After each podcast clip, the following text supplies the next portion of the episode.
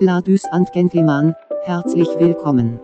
Tauchen Sie ein in die Welt der Popkultur mit Franz und Freund.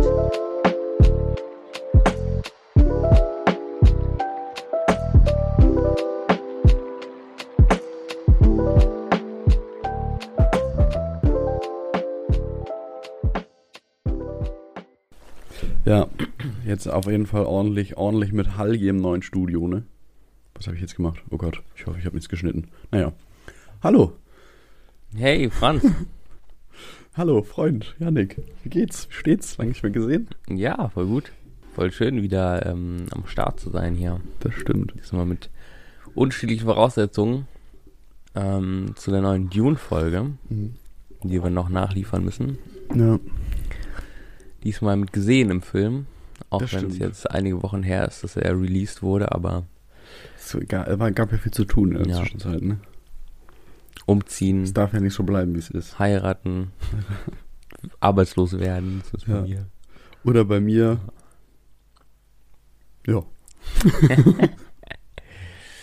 Sehr gut. Ja, aber gut, dass wir endlich äh, äh, nachliefern können. Nachliefern, genau. Die Dune-Folge. Wir haben ja vor einigen Wochen über das Buch gesprochen von Mhm. Frank Herbert. Frank Herbert, Ähm, der Babbo.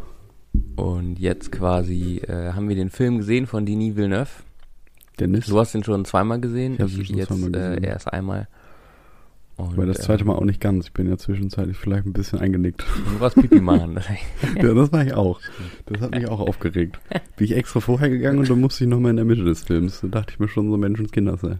ich hatte mal so eine Phase, wo ich wirklich so, ähm, so irgendwie nervös war und ganz viel auf Toilette gegangen bin. Und ich, das war, da gab, der erste Hobbit kam raus. Ja. Und ich war zweimal im Kino und bin zweimal an unterschiedlichen Stellen auf Klo gegangen. Ja, das ist, das ist dann, glaube ich, richtig wichtig, wenn man dann zweimal im Kino ist, dass Ja. man sich nicht die gleiche Stelle aussucht.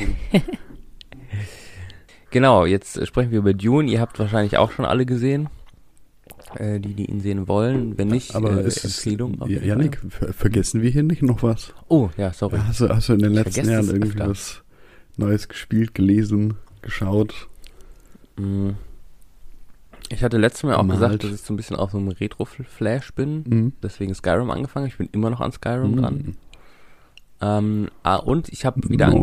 angefangen, äh, Asterix und Obelix zu lesen. Also die Asterix-Hefte. Ja, das ist auch gut.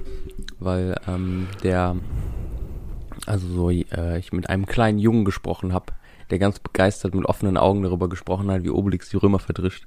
Nice. Und dann dachte ich mir, geil irgendwie, wenn du mit jemandem, der irgendwie, ähm, weiß ich nicht, äh, ein Drittel so alt ist wie du, so voll so Deep Talk, Nerd Talk Asterix machen kannst. über, über Comics, die einfach ja auch schon über 50 Jahre alt Ne, sind. die deine Kindheit schon geprägt haben. Wobei es kommen ja jetzt, kommen nicht noch neue raus? Genau, ja, das kann man mal raus.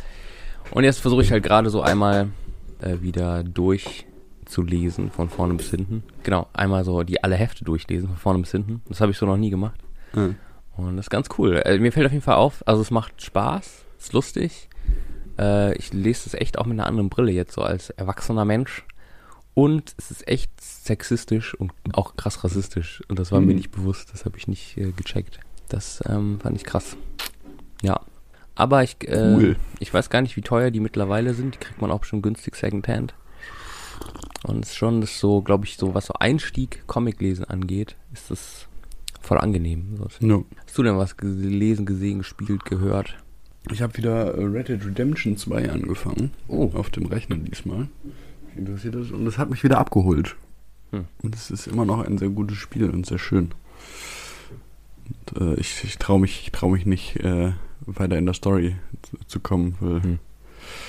Ich weiß, was passieren wird. Das ist nicht gut. Du hast gerade Tränen in den Augen, während du das erzählst. Die habe ich immer. Hast, Augen du hast es komplett Augen durchgespielt gehabt, ja, ne? Ich habe das das erste Mal, habe ich das komplett durchgespielt, schon einmal. Ja. Ähm, aber jetzt bin ich beim zweiten Mal und bin so bei der Hälfte. Hm, okay. Ich habe das ja bis zu, bis zu diesem Punkt, wo du denn dir irgendwann ausmalen kannst, wie die, der Rest des Spiels aussehen wird, äh, habe ich einfach aufgehört, weil ich das emotional hatte ich da keinen Bock drauf. Warum das denn?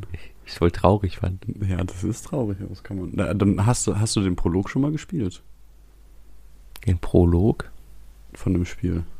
am Anfang, der Pro, oder? Nee, Prolog ist das, was immer nach dem nach, der Geschichte kommt. Da kommt noch eine kleine Ist das Geschichte nicht Epilog? drauf. Ich meine, es, äh, wird der Prolog genannt, ich bin mir aber nicht sicher. Ja. Nee, hab ich nicht. Tja. Oh. Da triffst du dann einen alten Bekannten. Oh doch, ich glaube, davon habe ich gehört. Egal. Ja. Naja, ist auf jeden Fall ein sehr schönes Spiel und äh, man sollte es durchspielen. Das Ende ist vielleicht ein bisschen traurig schön, aber trotzdem schön. Cool. Ja, ich habe äh, war damals ja irgendwie eins der äh, wertvollsten Produkte auf dem Markt, also eins der meistverkauftesten Mm. Spiele oder auch, sag ich mal, Ja. ähm, so mediale Produkte, die, die sehr viel Geld generiert haben. Aber letztens nochmal das Ranking gesehen der meistverkauftesten Videospiele und dass auch GTA halt, glaube ich, auf Platz zwei ist und eins dann Tetris und so. Wo du denkst, ja, wenn du so überlegst, wie klein der Katalog von Rockstar ist und wie krass viel die verkaufen, Das stimmt. ähm, wie oft sich GTAs verkaufen und so. ja gut, GTA, GTA Ey, ist, ja jetzt auch, Crazy einfach. ist ja jetzt auch äh, seit drei Milliarden Jahren das GTA 5 äh, Ding so, ne? Auf wie viel? Auf drei Konsolen? Also nicht drei, drei Mhm. Konsolengenerationen. Kam, kam auf der werden- Playsta- werden äh, PlayStation 3, glaube ich, Das raus. ist wild. Jetzt haben wir die 5. Und es wird irgendwie immer noch mehr Content generiert. Und wenn du so überlegst, früher so auf der PS. Nee, war das PS2? Doch, PS2. Mhm. Nee, Quatsch, PS, Doch, PS2. PS2 habe ich Vice City und San Andreas gespielt. Mhm. Und ich weiß nicht, ob GTA 3 auch noch für die PS2 rauskam. Also für die Generation. Und dann einfach äh, jetzt nicht nur drei Spiele auf einer Konsolengeneration, sondern ein Spiel auf drei Konsolengenerationen. Ja. Hat sich umgedreht. Ja, ist wirtschaftlich sinnvoller, so es so rumzumachen. Ja, stimmt, das stimmt. Gut. Franz, wir waren gestern Abend Zeuge eines Kinoerlebnisses, das ich persönlich in Corona-Zeiten nicht mehr hatte seit Tenet. Aha. Fand ich richtig geil. Ich, hab, ich hatte auch ein Kinoerlebnis, das hatte ich, seitdem ich das erste Mal Dune gesehen habe. Mm, nicht okay. Meiner Meinung nach ist es ein sehr guter Film und den sollte man sich angucken. Ja, ich fand, also so, ich fand den Film auch sehr gut. Ich hab sehr genossen. Also wenn ihr auch Lust habt, nochmal äh, thematisch mehr in Dune reinzugehen, könnt ihr auch die erste Folge nochmal angucken. Bis der erste Spoiler-Alarm kommt, Mhm. dann vielleicht nicht. Weil der Film tatsächlich nur die ersten 300, 400 Seiten des Buchs Ja, abfrühstückt. Beziehungsweise die Hälfte dann, ne? 400 Seiten. ja Die also mehr oder weniger die Hälfte. Ja. Und scheinbar noch ein zweiter Film danach kommt. Mhm. Und ich habe es einfach sehr genossen. Ich finde, Denis Villeneuve einfach auch äh, mit Blade Runner so gezeigt hat, wie er irgendwie so eine alte Sci-Fi-Geschichte äh, in neuem Licht irgendwie erstrahlen lassen kann und wie er auch irgendwie schafft, auch so auf seine Art irgendwie Mhm. so bildgewaltig ähm, Science Fiction zu inszenieren Mhm. äh, und auch, also so, dass auch einfach scheiße gut aussieht. Und ähm, jetzt bei Dune es wieder geschafft hat, so ein, so ein epochales Sci-Fi-Werk, inhaltlich voll cool. Also so, ich finde, die, der Story hat man ähm, äh, genügend getan. Äh, ich finde das Design, also die Art und Weise, wie man, wie man, wie die Dinge aussehen, den, den Cast ähm, und so. Ich finde einfach, der Film wird einfach dem Buch gerecht und das ist voll cool Mhm. mit der Perspektive auf den Film aus den 80ern von David Lynch. Den Mann in allen Ehren. Aber ähm, ja, für mich ist das irgendwie ein, ein ähnliches Level wie Herr der Ringe, so, wo auch Leute gesagt haben, es ist unverfilmbar. Und dann kommt Peter Jackson und verfilmt. Und alle so, ach ja, logisch, klar, natürlich, so, muss man das machen. verfilmen. Genau, ja. Und ähm, Wie, wie, bin ich da nicht vorher drauf gekommen? Und ich finde auch, ähm, also ich persönlich habe mich überhaupt gar nicht so beschäftigt jetzt, was so die, die Stimmen in der Öffentlichkeit sind. Ich muss ehrlich sagen, ich weiß gar nicht, wie positiv die, die Rückmeldungen auf Dune sind, äh, weil ich mich mit den Reviews so gar nicht jetzt befasst habe. Mhm. Ähm, und äh, ja, weiß auch gar nicht, ich glaube, der ist jetzt nicht so krass gehypt, der Film leider. Aber ich äh, würde mir eigentlich wünschen, dass er ähm, einen ähnlichen Stellenwert bekommen Mhm. würde, wie so ein Herr der Ringe. Ja. Ja, das äh, wäre auf jeden Fall gut. Ich hatte beim ersten Mal auf jeden Fall, also ich habe den einmal in UV, get- äh, also Originalvertonung geschaut und einmal äh, auf, im Deutschen. Und ähm, beim ersten Mal hatte ich noch irgendwie sehr, war ich sehr in dem Punkt, wo ich, wo ich, äh, da hatte ich gerade das Buch gelesen und äh, dachte mir dann die ganze Zeit so, okay, was ist jetzt anders, was ist gleich geblieben und dies und das und blablabla, habe mich da voll drauf fokussiert. Und ähm, vielleicht ist so ein bisschen, d- d- dass so ein bisschen noch so eine Sprachbarriere da ist, wobei ich eigentlich relativ gut Englisch verstehe. Und ich habe auch alles verstanden, aber ich manchmal merke so, dass der, dass irgendwie so eine emotionale, in, emotionale Tiefe bei, in Englisch halt bei mir nicht so rüberkommt, weil ich Mhm. mit der Sprache nicht so viel verbinde wie mit dem Deutschen. Das ist ja klar, wenn man äh, mit, der, mit der Muttersprache aufwächst, dann kann man da irgendwie mit den Worten mehr verbinden. Ähm, auf der anderen Seite hatte ich da aber auch hier ein, zwei Mal so, so Punkte, wo ich dachte, die deutsche, die deutsche Vertonung ist ein bisschen schwächer. Einfach nur nicht von der Ausdrucksweise, sondern von, von der, von der Stimmlage, also so ein Stück weit und so, so äh, die Stimmmelodie, nee, Sprachmelodie, nein Quatsch, äh, also so Stimm, Stimmlagenmäßig, dass, dass ich da manchmal gedacht habe, so da fehlt so ein bisschen die, die raue Stimme oder so, ne? Ja, der Harald muss ja noch mal ein bisschen reden, ja. Ähm, ja, Ich fand eigentlich, äh, das fand ich ganz spannend, weil, also das ist ja auch so typisch äh, Synchro, die Stimmen hören sich alle an wie in einem Studio aufgenommen, so. Mhm. Aber ich fand das in der Situation irgendwie cool. Also ich finde, das hat oft gepasst, so. Hm. Ähm, und ich habe, da habe ich mich auch gefragt, wie das im Englischen ist, ob die das da ähnlich gemacht, also ob die da versucht haben, das stilistisch ähnlich zu machen, wie sie die, die, den Ton irgendwie, wie sie damit umgegangen sind, oder ob es halt einfach nur Deutsch ist, irgendwie Sachen so im Studio, vor Studio Mikrofon aufzunehmen Ja. und so. Und, und du hast irgendwie das Gefühl, ähm, jeder redet dir so ins Ohr rein, so, weil du halt irgendwie Hey, hallo. dieses, dieses Mikrofon-Feeling irgendwie hast, ja. Ja, das stimmt. Schlimm, we- wenn man sich irgendwas anhört und man hat das Gefühl, man redet in äh, ins Ohr geredet, ne?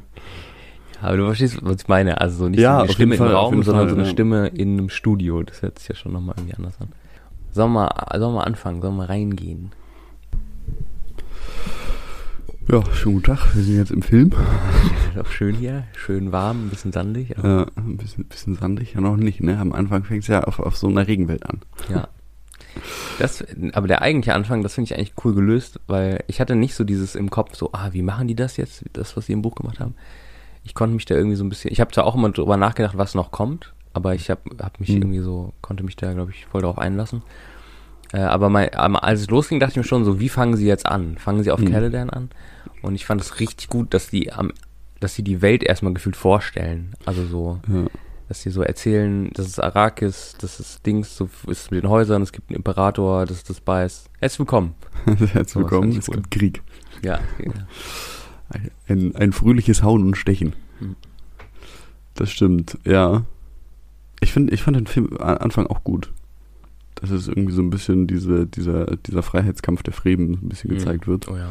und äh, so, so, klar- so klar auch mit dem mit dem stilistischen Mittel gespielt wird, so das unterdrückte, äh, unterdrückte und es, es fängt ja auch an irgendwie da, oder es fängt damit dann irgendwie so ein bisschen an, auch so ein ja, vi- vi- vielleicht, vielleicht so ein, so ein Thema äh, aufzugreifen, was auch in der echten Welt irgendwie gerade so ein bisschen dabei ist. Also so Postkolonialismus oder Kolonialismus allgemein nochmal aufzuarbeiten. Und da merkt man schon so, okay, es gibt halt irgendwelche Leute, die kommen auf diesen Planeten und bringen halt Leute um, weil sie irgendwas haben wollen, was da ist. Ja. Ja.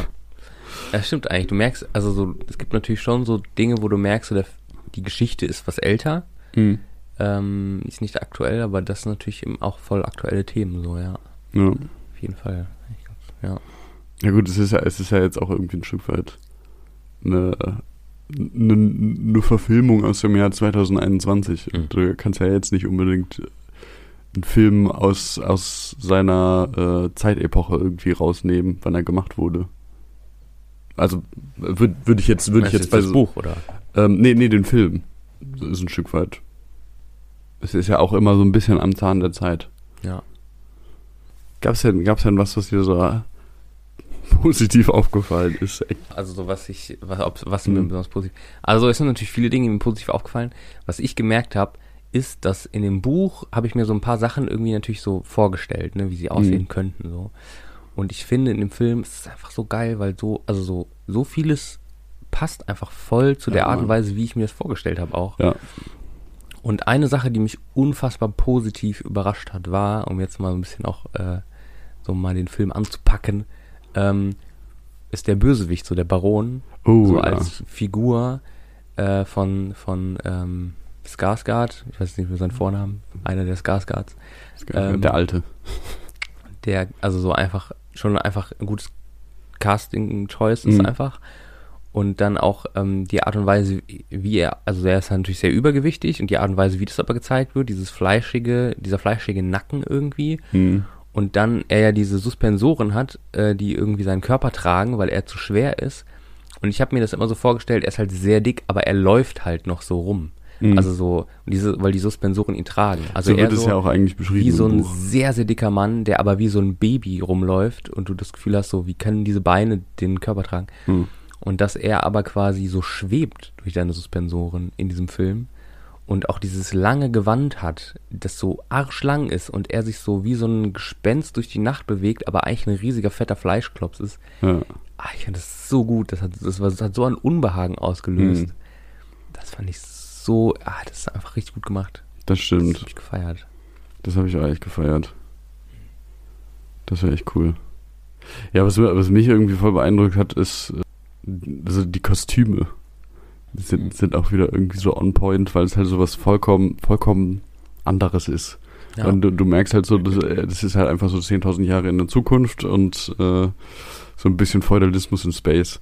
So diese erste Szene, wo dann, wo dann der Herold des Imperators kommt und äh, äh, die Atreides des Lehen ähm, auf Arrakis bekommen. ja. Es ist so, so eine Szene, wo so ein riesen Raumschiff landet und das ist halt alles so in so, in so unfassbar riesigen Dimensionen dargestellt. Mhm. Das finde ich irgendwie cool. äh, So, so äh, auf, auf, auf der Art und Weise, aber dann, wie, wie die Leute da rauskommen und das ist halt irgendwie die äh, also es hat eine gewisse Komik, weil das weil, weil- halt irgendwelche Leute in so langen Roben rumlaufen und dann einen Helm aufhaben und man sieht nicht, wer sie sind und so. Ähm, aber es also es sieht alles so so schön aus Mhm. und irgendwie so ein so ein so ein ehr, ehr, auch so ein bisschen Ehrfurcht äh, äh, äh, er, erbietend. Mhm. Und, und auch und auch wie die Bene, Bene Gesserit dargestellt Oh werden. ja. Ja, die Szene, wo, wo, wo Paul dann, äh, Paul wird dann irgendwann geprüft, äh, auf eine Art und Weise, die ich hier nicht weiter beschreibe. Und dann äh, kommen, kommen halt die Bene Gesserit, landen auf, auf Kaladan. Und äh, das ist so eine, so eine Nacht- und Nebelaktion und es regnet und es ist alles so widerlich. Äh, und es ist, ist, so, ist halt so ein Gefühl irgendwie, äh, auch von der ganzen Szene von so, ich will eigentlich nur ins Warme, ich will raus Ja. aus dieser Situation. Und dann kommen da diese äh, in schwarz gekleideten mit sehr hohen irgendwie Kopfbedeckungen, ich weiß jetzt nicht ganz genau, wie ich es benennen sollte, Mhm. und halt alle irgendwie in schwarz und die Gesichter sieht man nicht und die kommen da irgendwie hin und tuscheln so ein bisschen und laufen durch den Regen und du denkst dir die ganze Zeit so, oh Gott, was passiert hier? Und das ist, äh, also es, es ist auf einer, auf einer filmerischen Art und Weise irgendwie geil, weil dadurch, dass du das Gefühl, oder dass ich das Gefühl hatte, so, ich will in dieser Szene nicht sein, hatte, hatte das schon, schon so ein, schon so ein Gefühl her von der Szene, wo ich dachte so, okay, ich sehe gerade was, was ich eigentlich nicht sehen dürfte. Mhm, ja, ja, okay. Ja. Oh ja. Und Cool. das war, das, das war auf jeden Fall cool dargestellt, weil das ja auch irgendwie im Buch immer so ist, dass die Bene Gesserit, das sind so die, diese, die, diese Frauen, die irgendwie im, im äh, diese Ränkelspiele im Dunkeln machen. Niemand weiß so ganz genau, was sie machen, äh, was sie vorhaben und was nicht. Hm. Ähm, ja, die Darstellung ist halt on point. Ja. Ich find's auch richtig cool, auch dass sie so, ähm, also auch diese, dass hier so alles so, dieses Kostüm so in die Höhe geht durch diese, Mhm. durch diese Hauben irgendwie. Und auch, dass du, dass du so durch diese, ähm, also so, die haben ja quasi wie so ein Netz vor den, vor den, Ja. vorm Gesicht, dass du oft ihre, dass du so Gesichtszüge nicht so richtig lesen kannst, so. Und ich fand, das haben die auch richtig gut genutzt. Also so, dass es so Momente gibt, wo du halt einfach Angst hast vor ihr, weil diese Augen dich durch diese Löcher da anstarren. Und dann später aber äh, in dem Moment, wo Paul quasi die, ähm, die Prüfung so äh, besteht, du auch so, du quasi so das Gefühl hast, du siehst gerade Angst durch diese Haube, aber du kannst es nicht so genau ausmachen, Mhm. weil es alles so geheimnisvoll ist. Ich finde schon auch, ich schon sehr cool gemacht. Und vor allen Dingen in dem Buch, äh, im Buch haben sie ja, kriegen ja auch von manchen so den Beinamen Hexe.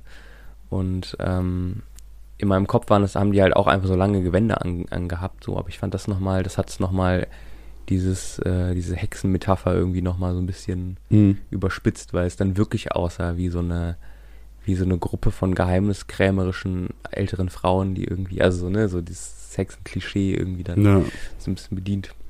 das stimmt, das Ähm, stimmt. Ja.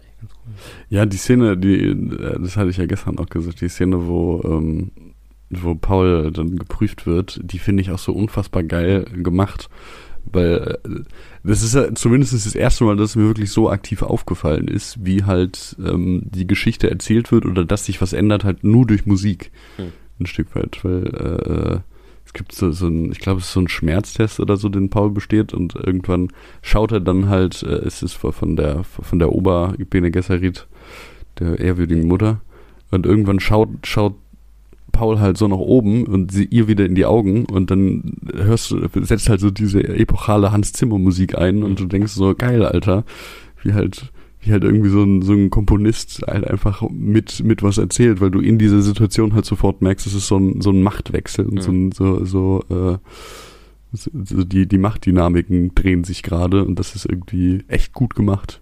Ja. Ich finde auch, so- also so, ähm, äh, ähm, Timothy Oliphant sagen, nein, äh, Timothy Chalamet ist also ja auch als Typ her jemand, den, also auch als Schauspieler jemand, der, den du sehr, der, der auch gar nicht viel machen muss, theoretisch Mhm. so, ne?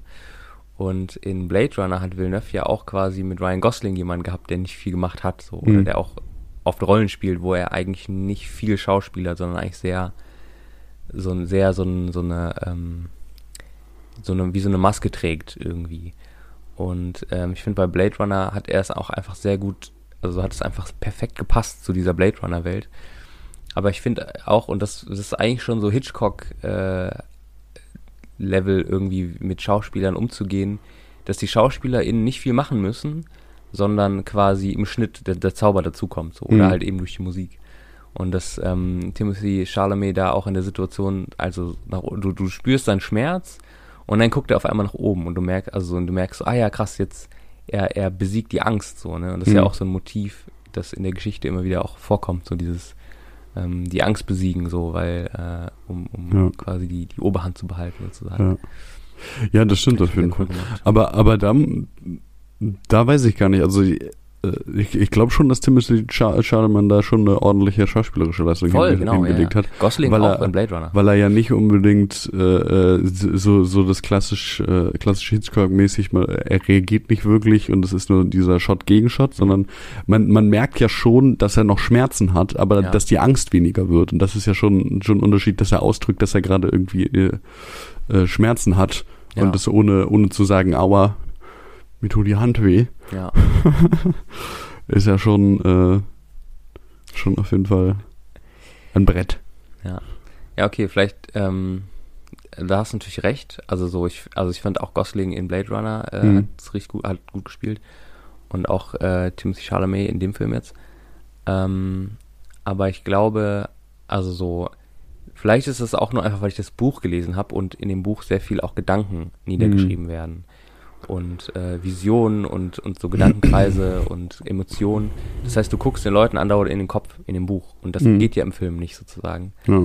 Und das lösen sie ähm, oft eben auf der einen Seite, dass quasi andere Figuren reagieren für diese Person.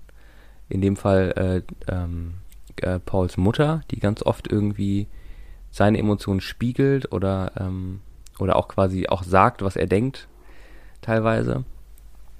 Ähm, oder also auch immer, wenn diese, diese Situationen kommen, dass er die Angst besiegt, dass es auch Situationen sind, wo, wo Jessica die Angst besiegt, das aber laut ausspricht sozusagen. Mhm. Du weißt, so Paul geht's genauso gerade. Ja. Ähm, und das quasi äh, das so Hitchcock-Level ist, dass man halt quasi es schafft, äh, Dinge auszudrücken, ohne dass jemand es sagt. Aber es stimmt natürlich, dass Ja. es auch nicht nur Schnitt ist, nicht nur Kamera, nicht nur Das. Musik, sondern eben auch ähm, eben auch die schauspielerische Leistung.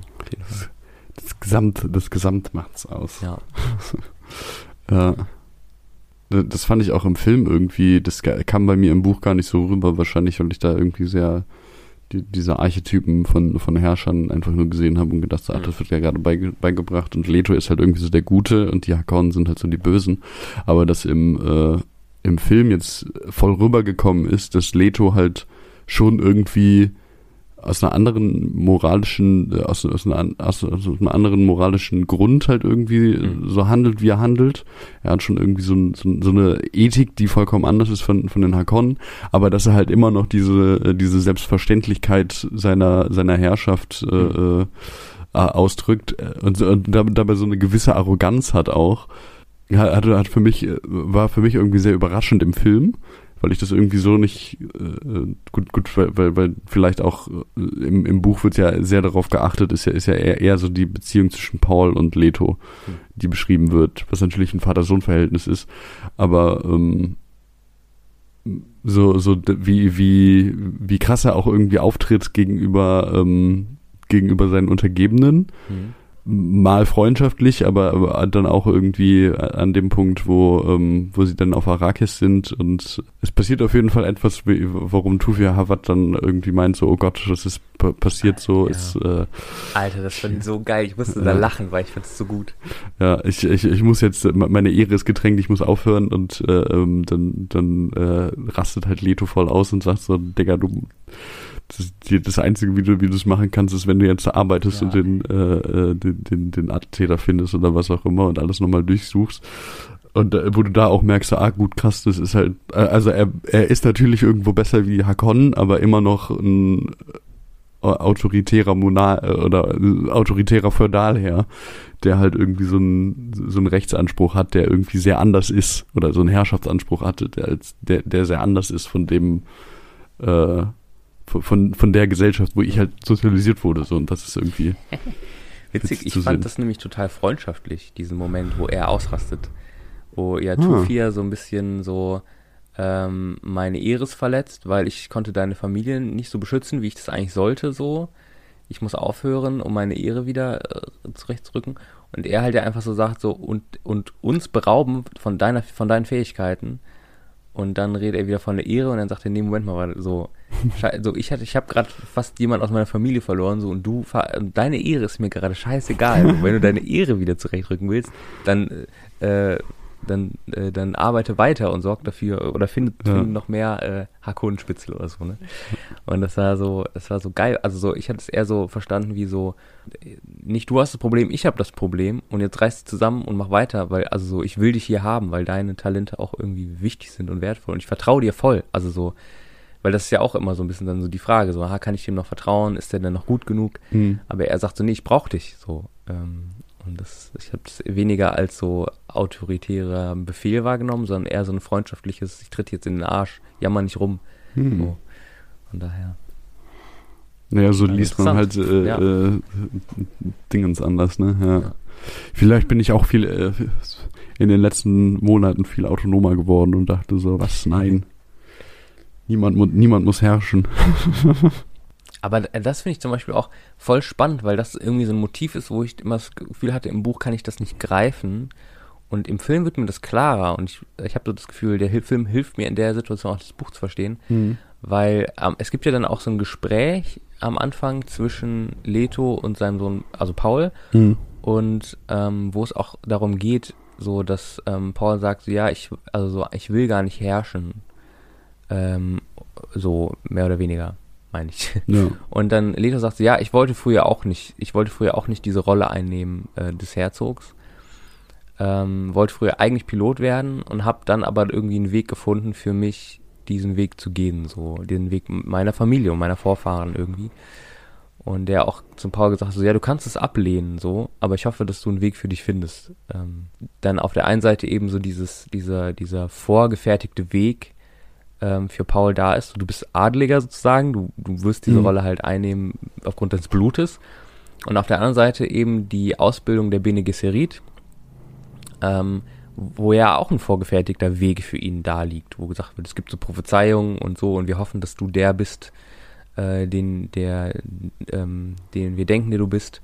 Quizakadarach. Genau, ja. Und ähm, dass Paul ja am Anfang so auch das nicht so wertschätzt, weil er merkt, so das eine finde ich irgendwie doof und das andere ist ja nichts wert, weil das sind irgendwie so irgendwelche komischen Bene Gesserit, die da irgendwelche Legenden schmieden. Aber das sind ja alles keine richtig, also so, das ist ja alles so hin und her gebogen und so. Hm. Ich bin quasi, ich bin quasi so, so leeres Fleisch von, von Plänen anderer Leute, sozusagen. Und im Laufe des Films er das ja dann für sich irgendwie ein Stück weit annimmt und sich diesem Schicksal ja auch ergibt, aber ähm, quasi nicht, indem er sagt, so ich bin als, ich bin das Fleisch und ich ergebe mich, sondern ähm, weil er irgendwie merkt, so okay, ich also so meine Alternative ist entweder, dass ich meinen Platz in dieser Welt finde und versuche, das so gut wie möglich zu machen, Oder ich halte mich halt raus, so, aber das ist irgendwie auch keine richtige Option, weil ich bin halt drin. Also entweder ich sterbe oder ich, ich füge mich diesem Schicksal so. Hm. Und ich fand es so cool, weil oft wir, oder das ist zumindest mein Eindruck, dass wir so, ähm, auch so diese, diese westliche Erzählung ist ja auch immer eine individuelle Erzählung. So, ich, äh, es geht um mein Leben und ich verwirkliche mich selber so. Mhm. Ähm, oder äh, natürlich so der, der schlimmste Ausdruck Will Smith in ähm, hier, äh, wie heißt es noch? Wege zum Glück, Weg zum Glück oder irgendwie sowas. Wo es so darum geht, so ja, ich, ich beiß mich durch und dann lebe ich mein Leben so, wie ich das will und mal, eine mal wieder eine Geschichte zu haben, wo jemand sich seinem Schicksal ergibt, aber nicht im Sinne von, äh, ich bin gehorsam gegenüber den Traditionen, sondern ähm, ich füge mich dem Schicksal ein, weil, weil ich quasi ähm, ja irgendwie so meinen Platz in der Welt finden kann. So fand ich gut, jetzt vielleicht zu philosophisch geworden, aber ich fand es richtig cool. Also so diese Ja. Äh, Und im Buch habe ich das nicht gecheckt, weil im Buch wusste ich immer nie, will er das jetzt oder nicht? Oder ist, wird er jetzt verrückt, weil er auch immer diese Vision hat? Mhm. Und ähm, ja, irgendwann kommt ja auch diese Vision, dass wenn er den Weg weitergeht, dass der große Krieg kommt, vor dem hat er auch Angst. Den will er ja nicht, den will er Ja. ja aufhalten, aber irgendwie ist er auch Teil davon. Also so, das ist irgendwie fand ich cool. Sorry, das ist gerade so. Ich, äh, ich bin auch fest davon überzeugt, dass man äh, Frank Herberts Werk nicht, nicht unbedingt verstehen kann, Hm. wenn man es nicht philosophisch betrachtet. Deswegen Okay. fand ich es sehr schön. das ist ja eigentlich, also es geht da, es geht da ja auch sehr viel um, äh, um bewusstseinserweiternde Drogen. Ja. Und Religion ist ja auch ein sehr großes Thema da drin. Ähm, deswegen, ja, ich fand, ich fand das im Buch, irgendwie hatte ich immer das Gefühl, dass so ein bisschen diese, dieses stilistische Mittel als äh, des äh, Auserwählten Hm. so ein bisschen ähm, auf die Schippe genommen wird. Weil ich Hm. da irgendwie immer vorher das Gefühl hatte, so Paul weiß halt schon so, ja, er wird halt irgendwann ähm, er wird halt irgendwann so zum, zum Duke, zum ähm, ähm, Fürsten, Herzog. Nee, nicht zum Herzog. Doch, so. Doch, Herzog, Herzog, genau. Zum Herzog äh, von, von Dingens und weiß halt irgendwie so ein bisschen so, okay, mein Vater bringt mir das bei so und ich kann das irgendwie lernen. Und ab dem Zeitpunkt, wo er, wo er halt irgendwie diese, dieses, diese bewusstseinserweiternde Erfahrung hat und zum Quetzalcoatlach wird, Hm. in diesem Zelt, ab dem Moment versucht er irgendwie krampfhaft eine Zukunft zu verändern, hat aber Hm. keine Ahnung, was er eigentlich macht. Und so, Hm, ja. so, so ist es ja eigentlich bei anderen Filmen, ist es ja so, dass gesagt wird, so, ja, ähm, äh, die, der, der Protagonist oder die Protagonistin, ähm, die, die, die Auserwählte oder der Auserwählte ist, ähm, die haben vorher keine Ahnung, was sie machen sollen. Und dadurch, dass sie auserwählt werden, haben sie Hm. dann auf einmal die Ahnung und die göttliche Einsicht und äh, äh, werden, werden zu dem, was sie immer werden sollten. Und das finde ich so witzig bei, bei Paul, weil es halt genau andersrum ist, dass er vorher Hm. war, dass er halt einfach vorher weiß, so ja, ich werde Fürst und weiß, wie es geht und mein Papa kann mir das irgendwie beibringen und dann ist alles gut. Und dann wird er halt zu diesem obermentaten Babbo. Hm. und er weiß auf einmal überhaupt gar nicht mehr, was los ist und Ja. hat, hat keine Ahnung, wie er irgendwas hinbekommt und versucht halt irgendwie nur Stimmt, krampfhaft ja. diesen Krieg zu verhindern, aber er kriegt's halt nicht hin. Ja. Witzig, das finde ich voll die coole Beobachtung, weil es Mhm. ist ja wirklich so, dass in, also so Helden und Heldinnen in Filmen haben ja eigentlich immer ein leichtes Spiel, weil es ist immer klar, wer, wer das Böse ist und das muss dann halt bekämpft werden. Es gibt immer so einen Weg, so. Denke ich manchmal auch so dieses, ähm, dieses äh, V wie Vendetta. Oder das sind, es gibt ja viele Filme, die ähnlich so funktionieren. So dieses so, das sind jetzt irgendwie die Bösen und äh, man muss einfach nur die Bösen über den Haufen werfen und dann ist Ja. alles wieder gut. Dann ist irgendwie das Paradies auf Erden so. Ja. Ähm, ich weiß nicht, letztens hatte ich noch irgendwie sowas gesehen, wo ich gedacht habe, ach ja, genau, äh, es gibt so, uh, ich habe so äh, trashige Teenie-Liebesfilme geguckt. Äh, hier Rubin Rot, Saphir Geil, Blau Alter. und so genau. Und das nämlich auch so. Da gibt's so die Bösen und die müssen halt aufgehalten werden. Und es ist nie so richtig klar, was die eigentlich jetzt vorhaben, aber man weiß halt, wenn man die aufhält, dann ist die Welt in Ordnung. und das finde ich, weil, Ja. weil das ist ja wirklich, so ist das Leben ja. Also so, dass du eigentlich nicht weißt, was du tust. Und Mhm. selbst wenn du das Gute tun willst, dir nicht sicher bin, ob am Ende nicht doch ein heiliger Krieg rauskommt am Ende so. Ne? äh, Hashtag Jesus I feel you. Ja. Ja. Das, sti- das stimmt auf jeden Fall. Hm. Ich finde ich find die, ich find die Darstellung von den Fremen auch so, auch so wunderbar. Oder all, allgemein, dass man immer so ein bisschen, äh, also es geht ja sehr viel auch irgendwie um, um so einen Kampf oder um, um, so, um so kriegerische Handlungen, was ich dann immer ganz witzig finde in, in dem Universum ist halt einfach, dass man wieder mit, mit Schwertern kämpft, weil man Hm, Schilde ja, hat. ja. und fand das so grandios, wie man halt sieht, so, ähm, also es kommt dann irgendwann der Punkt, das ist jetzt wahrscheinlich ein kleiner Spoiler, den äh, ich, ich hoffe, dem, also falls, falls ihr auf jeden Fall jetzt noch irgendwie was von dem Film gar nichts wisst, die erste Folge nicht gesehen habt und euch einfach nur gedacht habt, so, hö, Dune, was ist das? Und gegoogelt habt, dann äh, frage ich mich, warum ihr auf uns gefunden, ja. getroffen seid, aber äh, hallo. Ähm, ja, es ist halt so an, an dem Punkt, wo, wo das erste Mal Hakonnen wieder auf äh, Arrakis sind. Also jetzt bin ich mhm. bei dem bei dem Spoiler. Ähm, und, und dann gegen die Atreides kämpfen. Und du merkst so, okay, die Atreides sind halt besser als die Hakonnen. Und dann wird irgendwann gezeigt, dass die Sadauke, also die vom, die, die Dudes und Babos vom, äh, vom Imperator, die halt so, so die übelsten Kämpfer sind, dass die halt noch besser sind und, mhm. und da halt relativ äh, einfaches Spiel haben. Dann wird hin und wieder mal Duncan Idaho, ein, ein Charakter mhm. von den Atreides gezeigt, der halt irgendwie durch alle durchgeht, als äh, wäre ein heißes Messer und der Rest wäre Butter.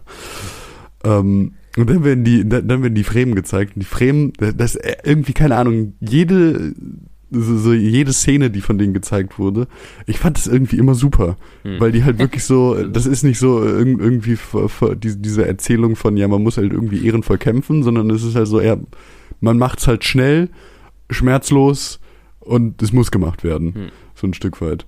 Die, die tauchen dann immer so irgendwie aus dem Sand aus, auf, wenn irgendwelche Leute über den Sand latschen und bringen die Leute so um und das, ich irgendwie, irgendwie passt das so voll in diese, in diese Kultur, die da auch aufgebaut wird. Hm. Und er findet das irgendwie super.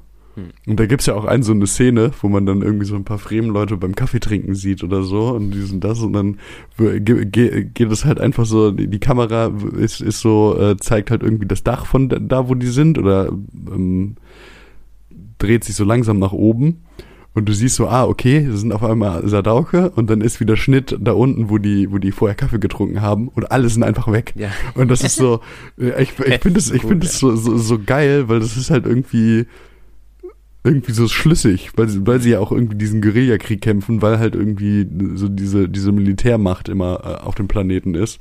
Und die, die haben halt irgendwie nicht diese falsche Ein, äh, Einrede von, man muss irgendwie ehrenvoll kämpfen, sondern mhm. es ist halt so ein Ding so, ja, man muss es halt machen, weil wir, wir werden halt angegriffen und mhm. auch dieses, dass dann auf einmal alle verschwunden sind. Ich finde das so, ja, mhm. das ist so wunderbar.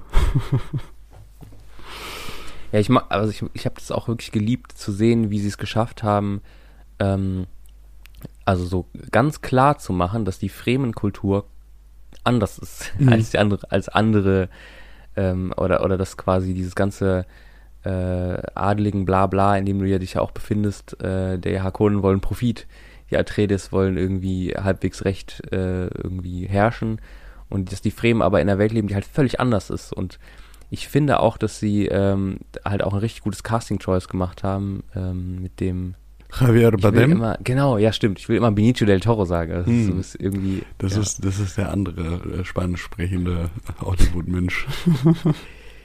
äh, ich, ich, egal, auf jeden Fall, auf jeden Fall ähm, macht er das auch halt auch richtig gut, dass er halt auf eine Art und Weise redet und sich bewegt und auch so die, die Gestik und die Mimik, dass du merkst so, so er, ähm, er, er weiß nicht, wie er sich ver, ver, wie man sich verhält vor einem Adligen, mhm. aber es interessiert ihn auch nicht so. Ne? Ja. Und ähm, so die einzige, die einzige Szene, wo er wirklich Humor auftaucht, ist, wo er halt ankommt und das erste, was er macht, ist, er spuckt quasi äh, auf den Tisch äh, des, des Herzogs mhm. und die Leute rasten voll aus.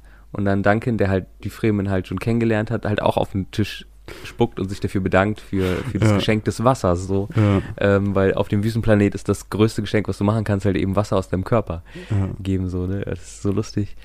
Und dann halt auch, ähm, das immer wieder vorkommt und auch was, was ich auch voll spannend finde, auch was so, was so äh, Herrschaft und Leitungsstil angeht, dass für äh, es eine Szene gibt, wo ein ähm, Splice-Abbaugerät äh, quasi ähm, in Gefahr ist und der Herzog quasi die Menschen rettet aus dieser Maschine und dann auch die sagen so, Herr, aber es gibt ein Protokoll und das Splice wird sonst äh, quasi, ähm, also es wird quasi vom, von einem Wurm gegessen werden und er sagt, scheiß das Splice so, ich will die Leute retten so, ne? Und das macht er dann auch. Und da erntet er auch Respekt so, weil er da hm. äh, diesem seinen Idealen auch treu treu geblieben ist so. Ne? Und ähm, der, äh, der Baron das wahrscheinlich nicht machen würde, weil er seinem Idealen nämlich das, das, äh, die Credits, äh, das Geld irgendwie, ich weiß nicht, Ja. wie, wie das, die Geldeinheiten der Welt sind, ehrlich gesagt gerade. Weiß ich auch nicht. Ähm, Solaris oder so. Ja, stimmt, genau. Und äh, die Szene, wo quasi das erste Mal Jessica und Paul dann äh, auf die Fremen so treffen in der Wüste, mach jetzt nochmal hier auch Spoiler, ne? Hm. Ähm, dass dann quasi, äh, wie heißt nochmal die Figur Stilgar? von Badem? Ja, genau, Stilgar. Äh, quasi sagt so, ah ja, der Junge darf bleiben und die Frau nicht, weil ähm, sie, ist, sie kann nicht lernen in diesen, sie ist zu alt, sie kann, ist nicht mehr in der Lage zu lernen, in dieser Umgebung zu leben, deswegen töten wir sie jetzt, weil Mhm. und benutzen quasi das Wasser aus Oh, ihrem ja. Körper so, ne? Und etwas, das eigentlich völlig kaltblütig und berechnend und, und unmenschlich wirkt, aber in dieser Kultur irgendwie auch total nachvollziehbar ist so. Ja. Und er macht es nicht, weil er irgendwie böse ist auf Jessica, weil das, das Ziel ist eigentlich, den Stamm zu stärken, so. Mhm. Ähm, die, die, den eigenen, also die eigenen, also die Fremen zu stärken. Und man, man stärkt sie quasi, äh, indem man halt dafür auch gesorgt, dass genug Wasser da ist, so, ne? Mhm. Und dann kann es halt auch mal sein, dass einer stirbt. Aber das ist in Ordnung, äh, auch für die Person, weil sie ja quasi auch immer noch durch das Wasser den Stamm irgendwie am Leben hält so, und immer Ja. noch auch da ist. Nur halt eben in Form von der, von der Flüssigkeit sozusagen. Ja. Ich finde es auch so cool gemacht, weil auf der einen Seite ist es so, dass du denkst, ja klar, das kann, also moralisch kann ich das jetzt äh, verwerflich finden, aber innerhalb dieser Kultur ergibt es irgendwie Sinn, äh, das so zu machen. Und, Ja. ähm, und das ist nicht bösartig so und das ist schon. Ja, ja es, ist, es ist ja auch so ein Stück weit, dass äh, äh, also die, die Umwelt halt einfach auch die Kultur formt. Hm, ja. Es ist ja einfach, sie leben in der Wüste, es gibt kein Wasser eigentlich. Ähm, Sein es gibt, bestimmtes es, Bewusstsein. es, gibt, es gibt kaum irgendwas, was, was, ähm, wa- was zu, ja, dir das Leben einfa- vereinfacht und alles eigentlich bringt dich um. Mhm. So, und dann ist natürlich auch klar, dass du äh, in, in einer Umwelt, wo dich alles umbringen will, so sehr, sehr schnell mit äh, oder einfach sehr pragmatisch denkst und halt einfach keine, äh, so, so diese ethischen Standards, die man jetzt irgendwie äh, äh, aus, aus unseren Gesellschaften irgendwie so auf der Erde kennt, so dass die halt über Bord geworfen werden, weil es geht halt einfach nur so, okay, äh, sie, sie können sie sich nicht leisten, aber dafür äh, äh, so, so ein Stück weit wiss, wissen sie halt, was das Wichtigste ist. Es ist halt irgendwie Essen und Trinken und das, das muss, das muss immer dabei sein. Mhm. Und ähm, ja, das meintest du ja gestern auch, dass es irgendwie so cool dargestellt ist, wie, äh, wie die Fremen halt einfach so vollkommen äh, nicht bestechbar, also unbestechlich ja, sind. Ja. So, weil, weil, weil ich glaube, bei der, bei der einen Szene, wo, wo Stilgar vor, vor Leto äh, steht, also dem, dem Herzog, versucht der Herzog ihn, ihm ja auch irgendwie anzubieten, so ja, und äh, keine Ahnung, so wir, äh, wir, helfen euch dann dies und das und dann meint Stilgar so, nee, braucht man nicht. So, keine Ahnung, ko kommt nicht in unsere Siege, ihr könnt euer Spice haben, alles ist in Ordnung, lasst uns in Ruhe. Hm. Und ähm, bei dem bei der letzten Szene, wo sich da, wo dann Jessica und Paul ja äh, die Fremen treffen, ist es ja auch so, dass Jessica versucht irgendwie Stilgar zu äh, zu bestechen, indem sie sagt so, der Junge muss von der von dem Planeten runter und ihr könnt ganz ganz viel Geld dafür bekommen und Stilgar sagt so, ja, was wollt ihr uns mehr geben als das Wasser in eurem Fleisch? Ja. Was halt so geil ist, weil das auch so jede, jede Form von sozialer Macht einfach so Mhm. negiert, weil ich sag so, egal wer du bist, das Beste, was du geben kannst, das ist Wasser in deinem Fleisch. Ja. Egal wie reich du bist, egal ob du Herzogin bist oder Bene Gesserit, das ist eigentlich egal. So. Das finde ich schon geil. Und es passt ja auch irgendwie zu dieser beschriebenen Kultur, dass er, dass er da irgendwie die, die dann irgendwie soziale Macht haben wie Stilgar, sind halt die Leute, die irgendwie am fähigsten sind, äh, zu überleben und Mhm. äh, für, fürs Überleben zu, zu, zu äh, sich einzusetzen. Und es geht halt nicht um, wer, wer hat äh, wer hat das meiste Geld, äh, wer kann am besten reden und äh, all so ein Zeug, sondern es ist halt so, ja, die Leute, die halt am besten kämpfen können und irgendwie am, am klarsten so das, das Ziel des Überlebens äh, des, äh, des Stammes äh, voranbringen, die sind halt dann auch die Leute, die die meiste die soziale Macht haben irgendwie. Mhm. Das ist äh, irgendwie schön. Also es ist, äh, fühlt sich irgendwie so ein bisschen an, als wäre es alles rund, was da beschrieben wird, obwohl es irgendwie so eine fiktive Gesellschaft ist, die da aufgebaut wird. Ja. Ja, voll. Also es wirkt auch irgendwie halt so, es wirkt irgendwie realistischer dadurch auch, Mhm. weil es irgendwie doch komplex ist irgendwie. Und, ja. Ich finde es schon cool. Also ich merke, also ich, ich die Fremen finde ich halt auch cool, weil sie halt wirklich so diese, so, ja völlig so, wie du sagst, so unbestechlich, so ähm, unabhängig auch sind. Und das finde ich auch beeindruckend. Und das Ziel ist ja auch nicht nur quasi die, das Überleben des Stammes, also ist natürlich schon oberste Direktive, sozusagen, mit Star Trek Worten beschrieben. Ähm, aber, äh, und das ist ja auch was, was in dem Film zweimal anklingt, dieses, dass ja die, dass es ja auch diesen Traum gibt, Arrakis aufblühen zu lassen, so. Oder dass äh, ne, diese Dattelpalmen, die da bewässert werden, auch so als Symbol dieses Traums, dass vielleicht irgendwann mal diese Wüstenwelt erblühen wird. Hm. Auch so im Gespräch dann mit der, äh, mit der Ökologin des Imperators oder so, wird es ja auch, mit Keynes wird es ja auch nochmal klar. Was ich mir aber gefragt habe, ich weiß gar nicht, ob das erwähnt wird oder ob du das weißt, ob wenn, de, wenn äh, die Wüste erblüht, ob dann das Splice weg ist? Oder weil das habe ich nie so richtig verstanden. Ähm, ich glaube, es wird so versucht, dass ein Teil des Planetens erblüht. Mhm. Und ein Teil halt die Wüste bleibt, damit der, damit das Gewürz noch da ist. Okay. Weil da ja auch das Problem ist, dass wenn du, ähm, wenn du so süchtig bist nach dem Spice wie die, äh, wie Ah, die Fremen, okay. dass du blaue Augen bekommst, also so vollkommen blaue Augen, das Weiße von, von den Augen wird auch blau, ähm, dass du dann stirbst, wenn du keinen, wenn du keinen Spice mehr bekommst. Hm, Ja, wäre ja auch ein lustiger Traum, wenn du sagst, ich träume von einer Welt, die erblüht, aber für diese Welt muss ich sterben. Ja. Ja, ich finde ich finde auch die, die erste Szene, wo, wo das Haus Atreides äh, äh, so nach, nach Arrakis kommt und landet und äh, irgendwie diese Militärformationen da irgendwie rauslaufen und es gibt irgendwie diese Dudelsackmusik, die auf, auf eine Art und Weise irgendwie merkst du so, okay, es ist halt Dudelsack, das verbindet man mit irgendwie amerikanischen oder englischen äh, Militärparaden, aber es ist halt so ein so typisch schottisch, oder? Ich weiß gar nicht. Mm, Ja, ich glaube, es gibt nicht so viele rein schottische Militärparaden, aber ja, das, ja, ich, äh.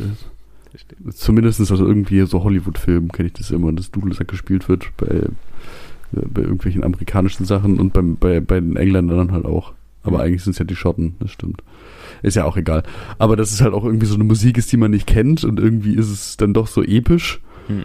Ähm, und es ist irgendwie so ein, so auf der einen Seite ein bisschen komisch, oder für mich ein bisschen komisch, weil es halt einfach so eine Militärparade ist und ich jetzt auch nicht viel von Militärparaden halte, aber dann irgendwie so, so diese, diese Machtdarstellung und es ist klar, wir sind jetzt hier, wir, wir, wir legen unsere metaphorischen Eier auf den Tisch und zeigen mal, wer hier jetzt Boss ist, Mhm. äh, um jetzt ähm, die, die Metapher zu bedienen.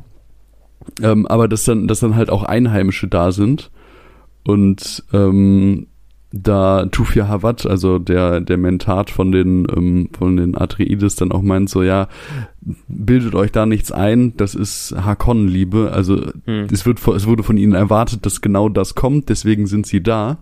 Aber dann, Ah, dass das irgendwie sogar. so ein, dass irgendwie so ein Switch da reinkommt, ähm, als, äh, als Jessica und, ähm, Paul. und Paul, Paul da ankommen und Paul irgendwie sofort erkannt wird und alle Mhm. denken so, oh Gott, das ist der Auserwählte, das ist der eine, der, ich weiß gar nicht, wie das, wie das Fremenwort dafür ist.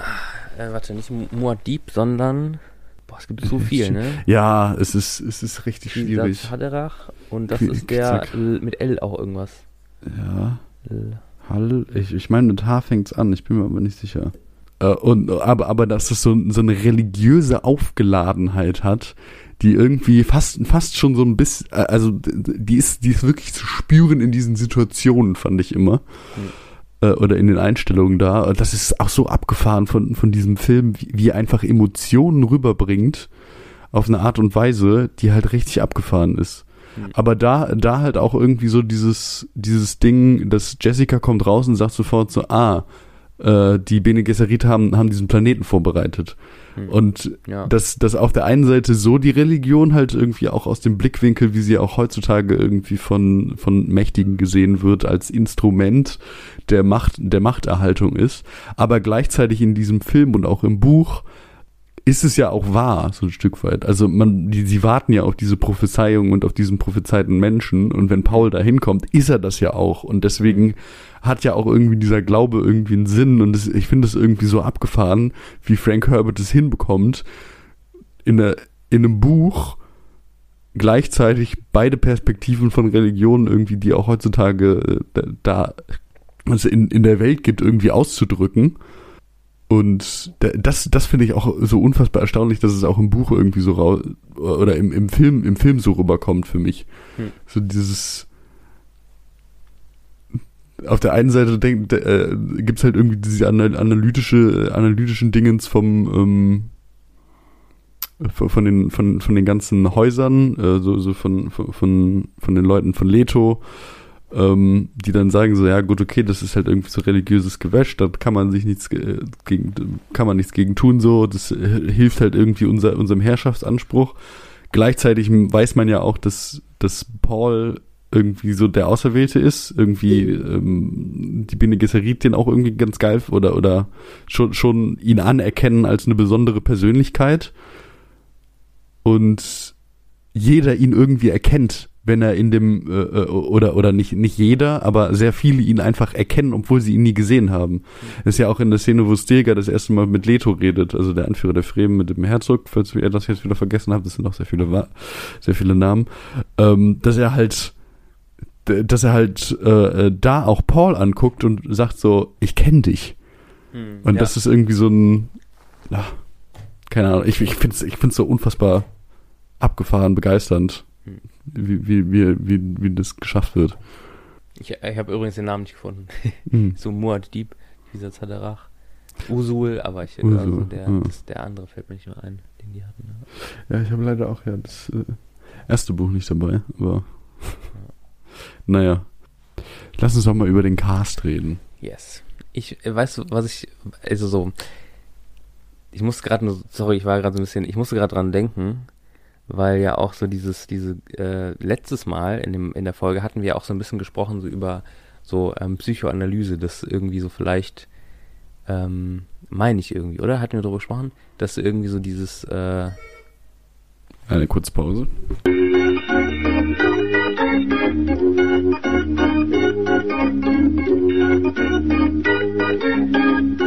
Über die Psychoanalyse geredet.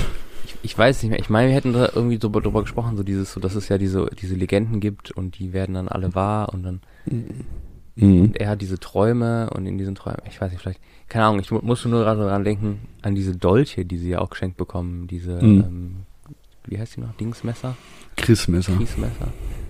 Äh, und ich dachte nur gerade, bei Freud ist der Dolch immer, ein- immer ein Symbol für den Phallus sozusagen.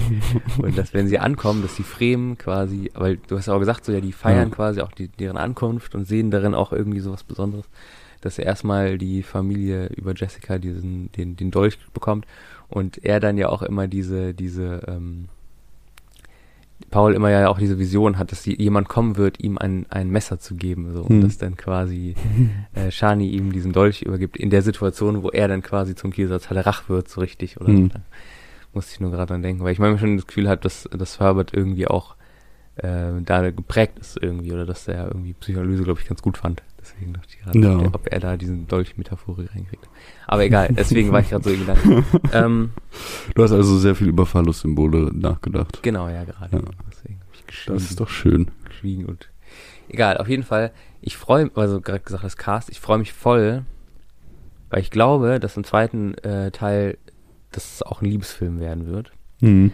Weil Shani ja eine viel größere Rolle in dem Film einnimmt als in dem Buch, weil Mhm. sie ja immer in seinen Visionen auftaucht. Das passiert ja quasi In dem Bu Im Buch so. ist es nicht, nicht so deutlich. Also ich glaube ich Ja. glaube schon, dass man, also es wi- wird ja schon die Vision beschrieben, dass er sie sieht. Hm.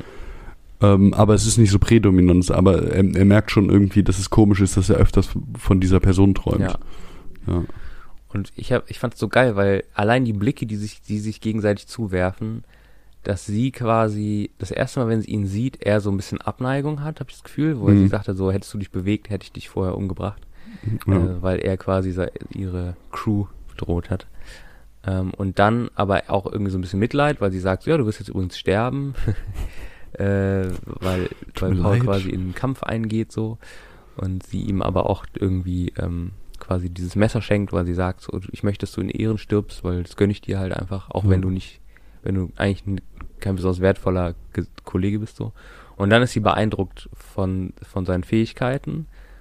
Und er ist ja auch er am Anfang irritiert oder so erstmal so geschockt, sie zu sehen. Er ist irritiert irgendwie, will dann mit ihr reden, weil er dachte so, wenn ich jetzt wirklich sterbe, dann kann ich ihr sagen, dass ich von ihr geträumt habe. Macht es dann aber doch nicht. Ja. Und am Ende gibt es so eine Situation, wie er irgendwie sie anschaut und so, so schmunzelt irgendwie. und ich da auch so dachte, so, irgendwie finde ich das voll süß. Und ich finde auch, das habe ich auch gestern gesagt, ich finde Zendaya auf der einen Seite und auf der, an, auf der anderen Seite eben ähm, Timothy, Timothy Chalamet. Chalamet. sind beides einfach unfassbar attraktive Menschen, Oh ja, die ich voll gerne angucke. Die, die einfach super hot sind. Und, und Ja. wo ich jetzt schon denke, so, ich freue mich einfach darauf, diese verschmitzte Art äh, im zweiten Teil zu sehen. So. Ja. Und da, ähm, ja. Da ich ich habe auf jeden Fall Bock auf ein bisschen, äh, Auf ein ein bisschen bisschen, Romance in bisschen Dune. Romance. Ja. ja, bei den beiden, ich, ich kann das nur unterstützen. Ich finde, das sind auch zwei sehr attraktive Menschen, Mhm. äh, die sehr schöne Gesichter haben. Ähm, Ach ja, und genau, wegen Psychoanalyse. Es gibt ja diese Stelle, wo er von, äh, von äh, Shani äh, träumt und dann die Augen aufmacht und, und sieht, dass dies, den letzten Satz, den er von Shani geträumt hat, hat eigentlich seine Mutter gesagt. Deswegen hat das vielleicht auch ein Hm. bisschen freundlich. Ja, ja, der gute alte Ödipus. Ja, was äh, ich, ich irgendwie ähm, von der Darstellung her, aber es, wo, wo ich aber auch gemerkt habe, dass es, glaube ich, sehr schwierig ist, das in einem Film darzustellen, war Jessica. Wobei ich auch Mhm. die, die Schauspielerin, ich weiß nicht, wie die Schauspielerin heißt. Mir war die, glaube ich, auch nicht bekannt. Mhm. Mhm, Das können wir ja vielleicht einmal kurz raussuchen. Aber ähm, wie die dargestellt ist, es ist halt sehr schwierig, das darzustellen, wie es, wie es im Buch ist, weil im Buch ist ja sehr viel immer, dass man die Gedanken und Gefühle in die Gefühlswelt von den, von eigentlich allen wichtigen Personen eintauchen kann. Hm. Ähm, und äh, Jessica halt immer beschreibt, wie sie gerade so noch die, die Fassung wahren kann und die Emotionen noch mal runterbringen kann irgendwie.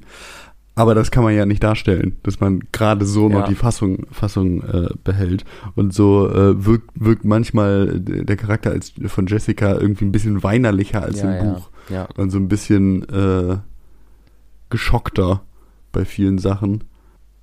Was jetzt nicht unbedingt schlecht ist, weil, weil man es meiner Meinung nach auch nicht anders darstellen kann. Und ich glaube, so als, äh, als Stimme aus dem Off die Gedanken zu beschreiben, ich weiß nicht, ob das so das stilistische Mittel ist, äh, äh, was man benutzen sollte.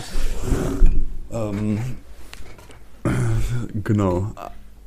Ja. Ja, ja, sehe ich auch so. Also so, ich fand, ich, ich fand es auch äh, nach, also so habe ich so dann so gemerkt irgendwann, dass ich fast schon schade fand, weil sie eigentlich eine sehr starke Figur ist, aber sie eben die diese Emotionen äh, quasi, du, du siehst ja, auch, es gibt ja auch eine Szene, wo sie auch emotional völlig am Ende ist und dann öffnen sie die Tür und geht durch die Tür und ist auf einmal total gefasst. So äh, etwas, das quasi im Buch bei ihr eigentlich nur im, im Kopf ist Panik, aber der der Körper ist ruhig sozusagen und Ja. sie wirkt dann ruhig. Ähm, und ja auch zum Beispiel diese Szene im Top da, wo sie, was ich vorhin ja auch gesagt habe, wo sie quasi versucht, ihre Angst zu bekämpfen, ähm, äh, das quasi aber äh, quasi nicht schafft und dann Stück für Stück wieder Kontrolle gewinnt, dass sie das halt quasi so so ähm, ganz offen auslebt, dass du das als Zuschauer irgendwie sehen kannst, aber Mhm. halt äh, du eigentlich, also in Paul geht es gleich ab, aber Jessica, bei Jessica wird es quasi gezeigt. Fand ich auch ein bisschen, ähm, bisschen, da habe ich so im Nachhinein gemerkt, die wirkt so ein bisschen so, genau, weinerlich, obwohl sie es eigentlich gar nicht so ist im, Ja. im Buch. Aber vielleicht findet sie, weil sie ja auch dann ab der zweiten Hälfte des Buchs und dann auch im zweiten Film ja noch eine, eine andere Rolle bei den Fremen einnimmt. Äh, da bin ich gespannt drauf, ob sie dann nochmal die, eine ähnliche Reise durchmacht wie Paul von dem, äh, ah, ich will eigentlich gar nicht, oh, es ist mir alles zu viel, ich habe Angst, bis hin zu dem abgeklärten, ähm, funktionierenden äh, Quisatz Haderach, ob sie dann auch nochmal irgendwie so härter wirkt am Ende. Ja. Aber auch da, ich fand, also ich fand auch da den Cast äh, bei ihr ganz cool. Sie hat scheinbar bei Mission Impossible mitgespielt, Man in Black, Doctor Sleep, ich habe die alle nicht gesehen, Mhm. deswegen Nee, das sind auch nicht, mir auch nicht bekannt. nicht Filme, die ich gesehen habe. Aber anscheinend Denis Villeneuve. Ja. Ja.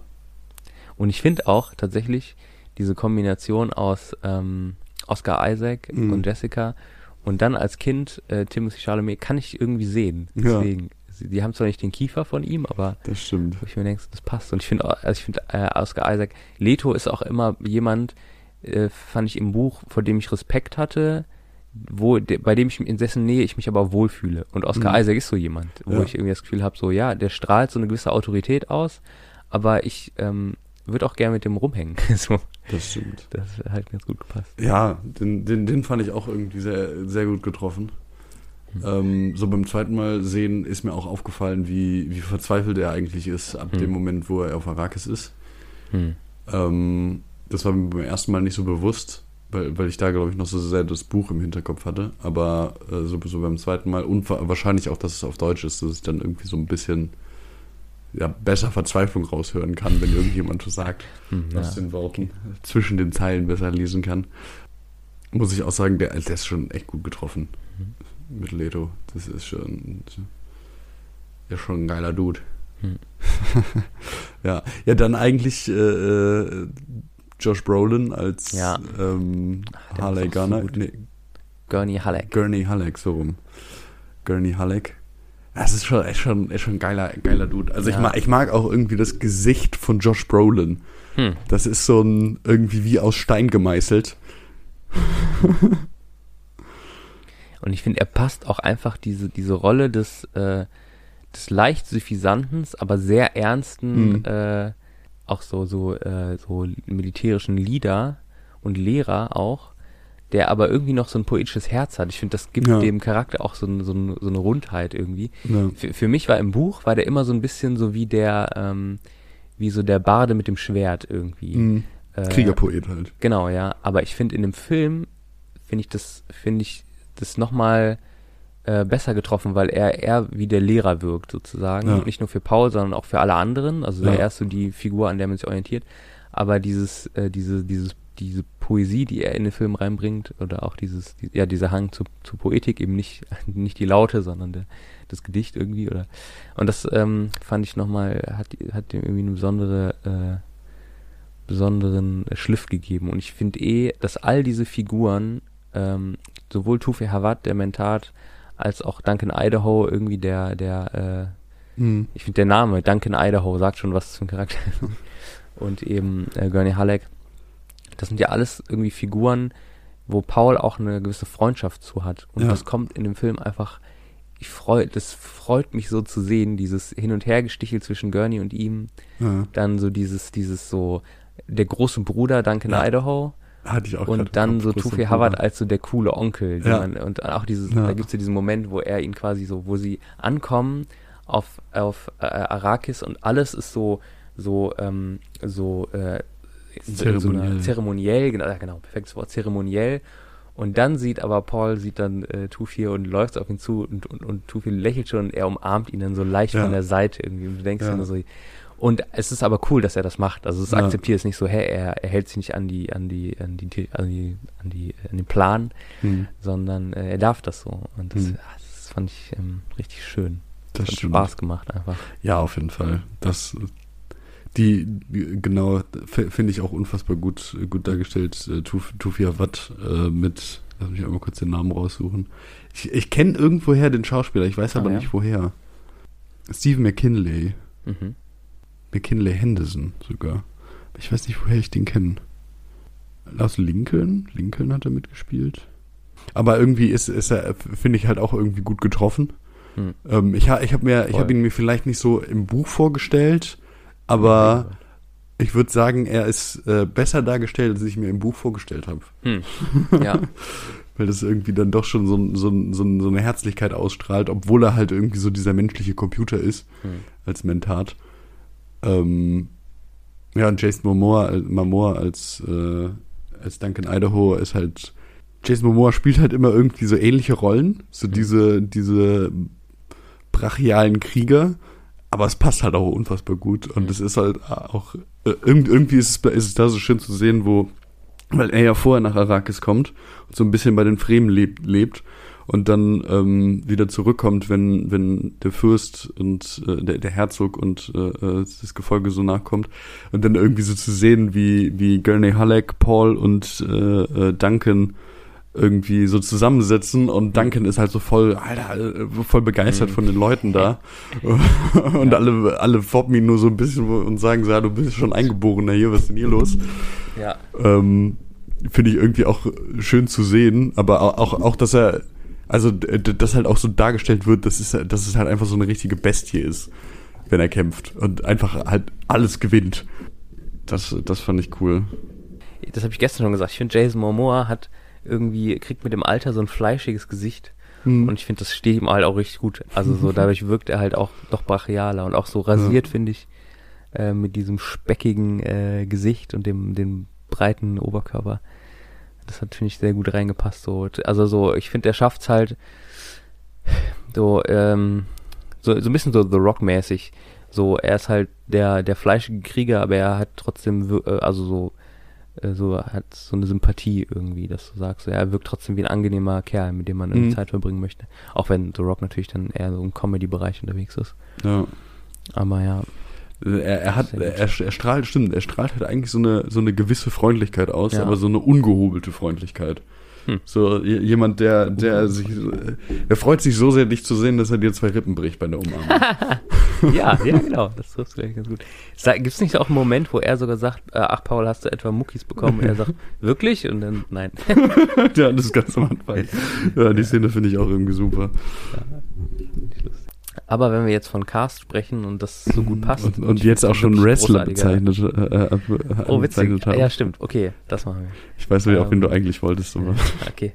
Aber wir, wir gehen auf jeden Fall jetzt in Hakonen-Gebiet. genau, ins sozusagen. Sakonengebiet. Ähm, das, äh, also ich, der Cast von vorne bis hinten einfach richtig gut gewählt. Ja, auf jeden Fall. Und äh, wirklich das, also so wirklich wie aus dem, vom, vom, Ja. wenn, wenn so irgendwie Leute auf Reddit, äh, irgendwie der, der Super Nerd Guy, äh, Max Superfly irgendwie sagt, so ich sag euch jetzt, wie man, wer der perfekte Cast gewesen wäre, allein vom Aussehen, das wäre, das, da wären, würden die alle reinpassen, finde ich.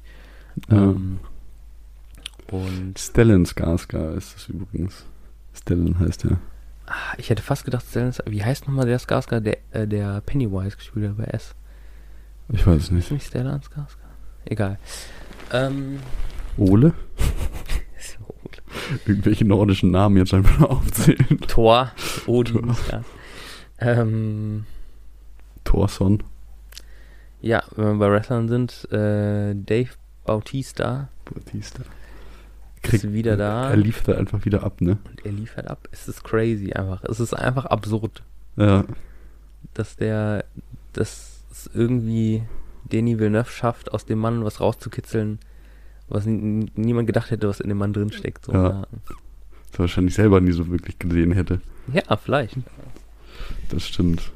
Ja, es ist, äh, äh, das habe ich ja gestern schon gemacht, ist irgendwie so fast gefühlt, äh, merke ich bei Dave Bautista in den letzten, äh, in den letzten Filmen, die ich mit ihm gesehen habe, ist irgendwie so das, das Gegenteil vom Rock. Hm.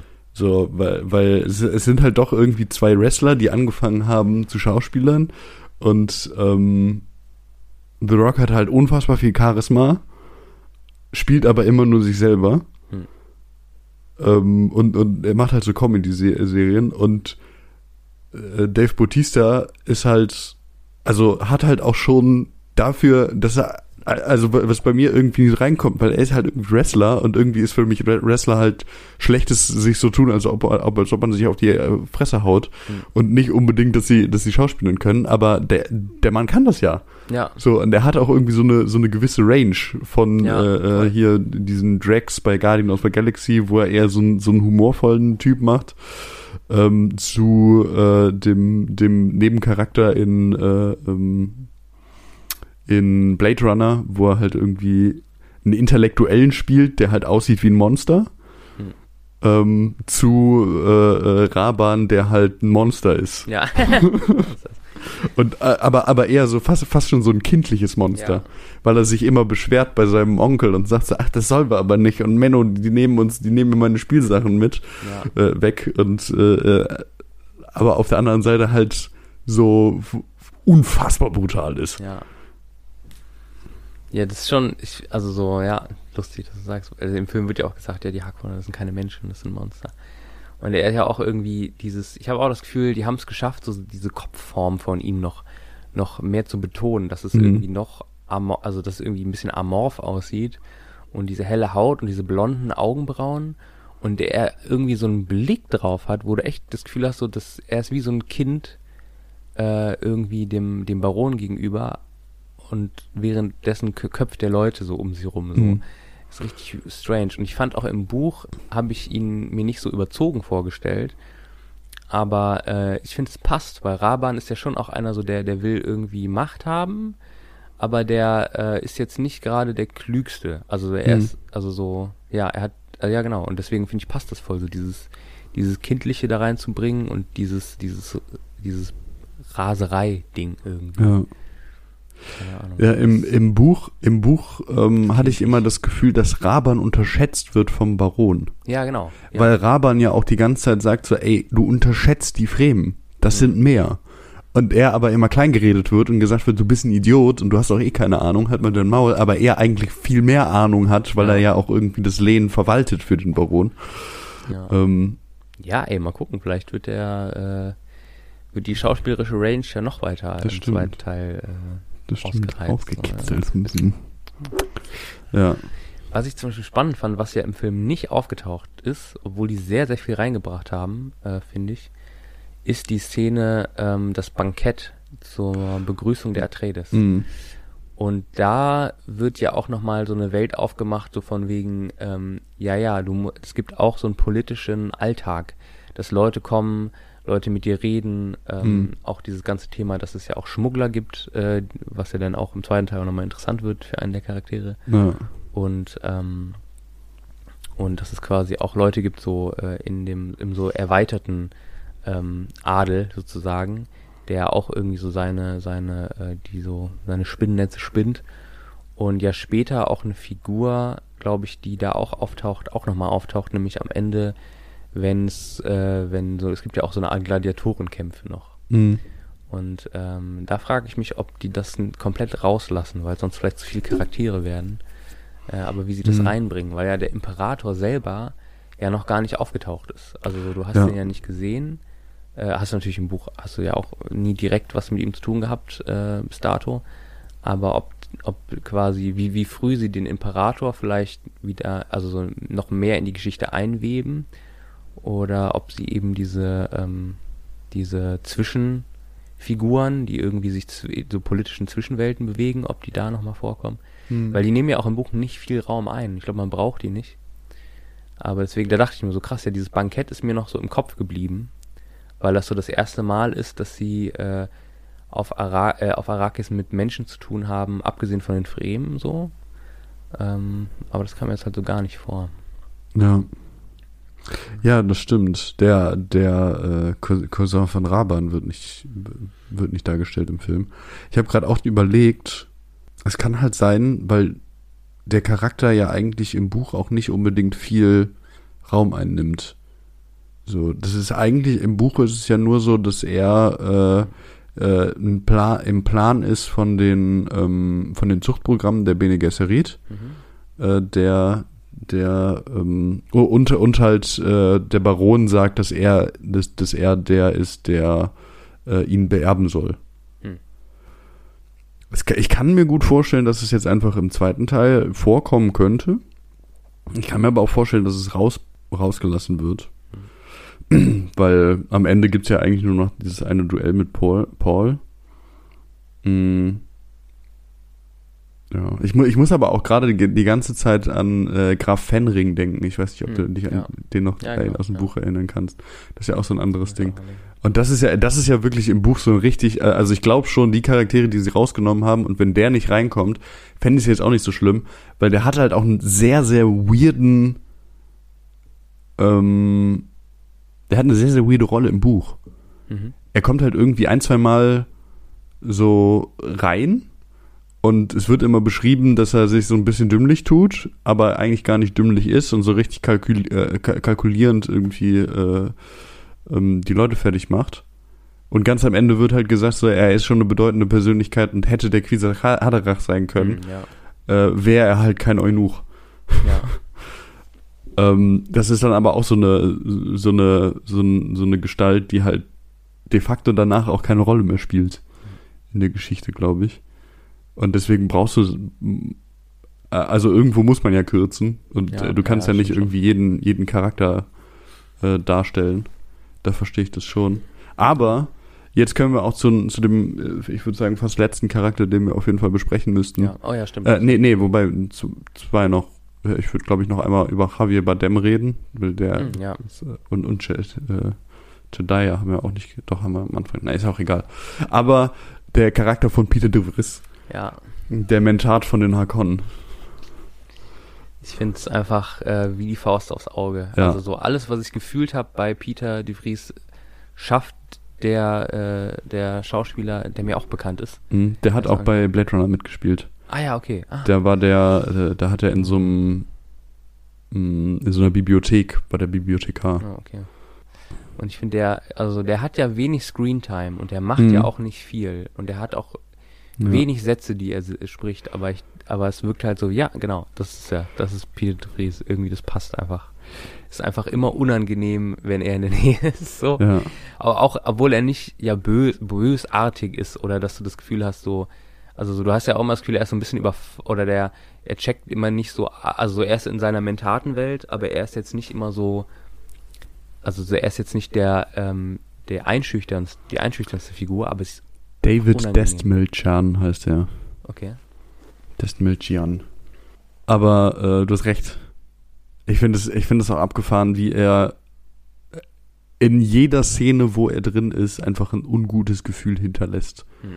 Und so ein äh, das, das, was ich ge- gestern ja auch gesagt habe, dass es sich so anfühlt, äh, äh, als, als würde, äh, als müsste man Angst immer bei jeder Szene haben, wo er gezeigt wird, weil man könnte mit einem Messer im Rücken irgendwie Hm, äh, ja. enden. Und äh, also ich würde sogar fast sagen, von allen, von allen Leuten, die gecastet wurden, ist das halt so wirklich der Ab, äh, obwohl es so ein Nebencharakter ist, ist halt der, der beste, Hm. der beste Cast, so meiner Meinung nach, der da passiert ist, weil das auch, also es ist so abgefahren, wie irgendwie er auf eine Art und Weise auch Szenen klaut, obwohl er irgendwie Hm. ziemlich wenig zu tun hat und ziemlich Ja. wenig sagt. Und äh, das ist schon top-notch. Schick. Ja. Très chic. Du willst noch mal über die Fremen reden. Mm, ja. Ich finde auch, äh, Keins finde ich auch cool.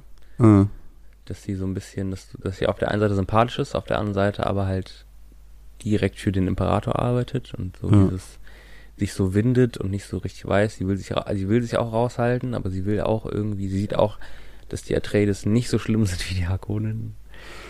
ja.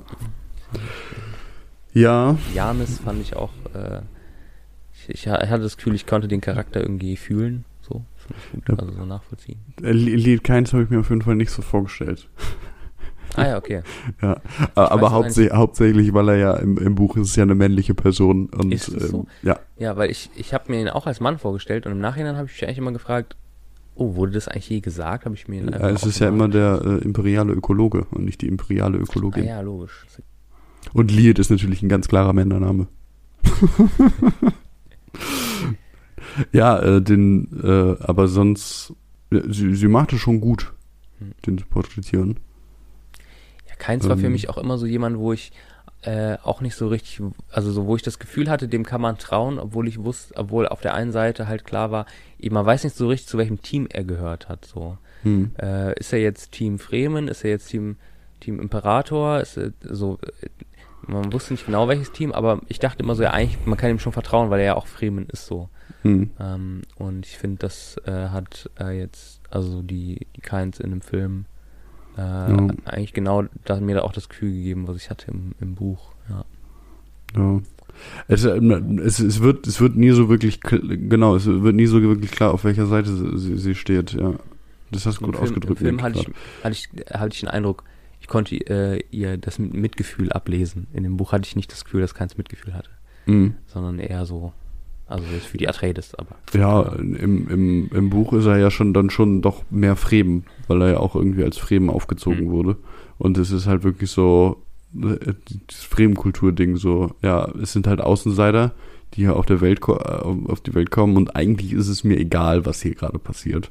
Hm. Ich muss halt irgendwie dem Imperator dienen, weil ich diesen Titel irgendwie geerbt habe, so wie, wie man anscheinend da, da immer Aufgaben, äh, die, die Aufgaben zugeteilt bekommt, indem man sie vererbt werden in diese, in, in dieser äh, Geschichte.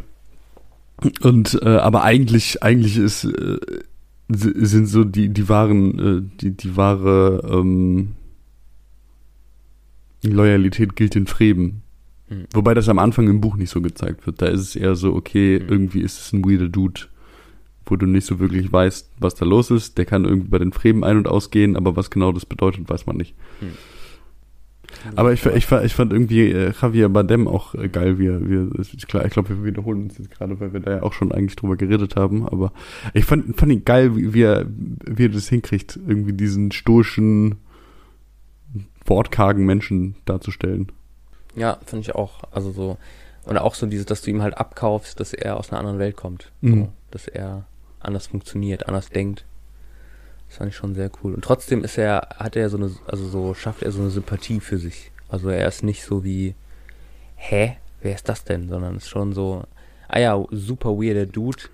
Ist vielleicht auch gefährlich in seiner Nähe zu sein, so, weil er ein gefährlicher Krieger ist, Mhm. aber ähm, auf der anderen Seite ist er trotzdem irgendwie so sympathisch. Du hast das Gefühl, das ist jemand, der auch also idealistische Werte hat, so, oder auch für Dinge ähm, einsteht, die er für richtig hält. Ja. Ja. Ey, ich bin gespannt, tiefer in die Fremenwelt einzutauchen im zweiten Teil. In ein, äh, in den Siege, Siege ja. reinzuschauen, zu gucken, was da abgeht. Oh ja. Äh, die Sandworms, wie, wie, wie die, was man mit denen so macht. Das stimmt.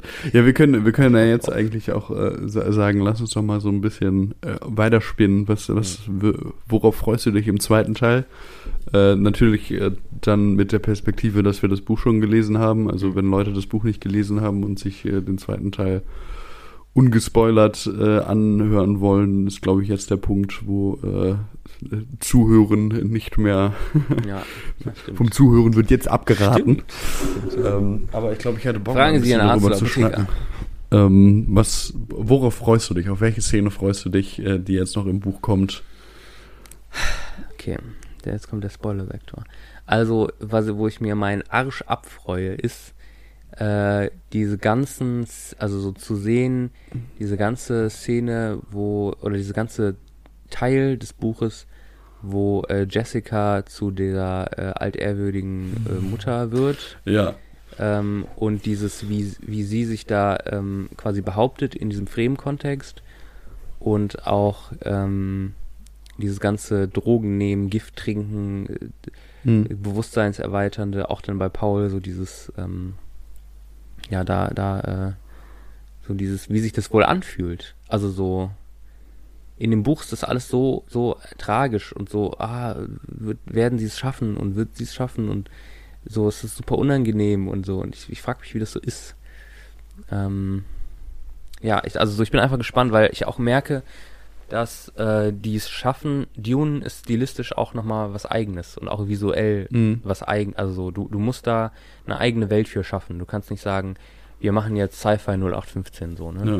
Und ich finde, das haben die gut gemacht jetzt im ersten Teil und deswegen bin ich halt richtig Wir haben gar nicht gespannt, über die Thopter geredet. wie, wie wild wie wild das aussehen wird oder Mhm. wie, das visuell sie gestalten. Da habe ich richtig Bock drauf. Und ich, ich weil da werden wir auch düstere Abgründe sehen, äh, psychisch so und da Das stimmt. So. Deswegen, da bin ich immer gespannt drauf, da freue ich mich drauf, ja. Ja. ja. Und natürlich auf die äh, Sandwurmritte, weil ich merke so, dass das visuell werden die Sandwürmer immer als so gigantisch groß beschrieben, aber die Reiten ist dann so, ja, du nimmst so ein Ding, der klopft auf den Boden, dann machst du da hier Linkshaken, Rechtshaken, dann dreht er sich und dann reizt du den. Und denke ich mir so, ja, das hört sich so an wie irgendwie, ähm, ich versuche irgendwie auch ein Nashorn zu klettern und nicht, da ist ein 400 Meter großer Wurm, auf den ich klettern will. So, ne? ähm, und da bin ich gespannt, wie sie es machen, da freue ich mich drauf, ja. Ja. ja, ich freue mich auf jeden Fall auch auf die Szene, wo ähm, Jessica zur altehrwürdigen Mutter wird. Hm. Weil ich, ich hätte schon so ein bisschen Vorstellung, wie ich es, glaube ich, machen würde. Hm. Aber ich weiß nicht, ob es so gut wäre. Hm. Ähm, weil da ja auch irgendwie so beschrieben wird, dass, dass sie da irgendwie alle eher altehrwürdigen Mütter sieht, die vorher gekommen Hm, sind, ja, bis ja. in altvordere Zeiten. Und da bin ich auf jeden Fall So gespannt, wie es gemacht wird. Ja, So dieses 4D. ja Ja. dieses 4D-Ding. Da bin ich sehr gespannt, wie es gemacht wird und hätte habe auch richtig, äh, bin richtig interessiert, habe richtig Bock, äh, das zu sehen. Ich, ich frage mich auch, wie sie Alia darstellen, Hm, ja. weil das ja schon, das ist ja schon ein abgefahrener Charakter. Die, äh, das ist die Schwester von Paul, die ähm, geboren wird, nachdem Jessica zur altehrwürdigen Mutter wird. Und sie ist halt bei dieser Zeremonie, nimmt sie Drogen und ist schon schwanger. Und deswegen wird Alia halt auch schon zu Bewusstsein er erweckt, bevor sie eigentlich zum Bewusstsein erweckt werden soll. Und wird dann so beschrieben in dem Buch wie eine Vierjährige, die aber einen Verstand von einem erwachsenen Menschen hat. Und das ist Hm. so, die ist quasi, sie wird so, sie wird so wie Yoda, würdest du sagen.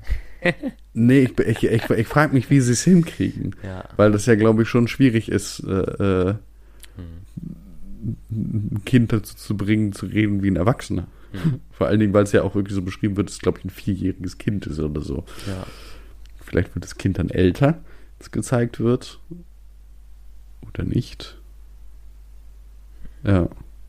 Ich habe mir nämlich, ich habe mir nämlich jetzt gedacht, so, dass die wahrscheinlich, weil es ja auch Zeitsprünge oder auch einen großen Zeitsprung gibt im Buch oder einen, der halt irgendwie wichtig Hm. ist. Und äh, ich dachte jetzt so, ah, die, die wahrscheinlich wird der nächste Film quasi um ein paar Jahre versetzt dann äh, beginnen, wo dann quasi das, äh, äh, wie heißt die nicht Alia, sondern Aria? Alia. Alia. Aria war von äh, Game of Thrones. Ja, ja. Äh, Und ich dachte, Elia ist eine Sängerin gewesen, deswegen dachte ich so, Hm. stimmt das jetzt oder habe ich deswegen ihr im Kopf? Naja. Ähm, in meinem Kopf ist, äh, genau, und jetzt merke ich gerade so, ja stimmt, aber das Besondere ist ja auch, dass sie quasi zur ehrwürdigen Mutter wird, während sie schwanger ist. Und das ist Mhm. ja eigentlich, deswegen wird äh, Alia ja auch so, wie sie ist. Yes. Ähm, und deswegen frage ich mich gerade so, hm, ob das wirklich dann mit dem Zeitsprung passt oder nicht. Keine Ahnung.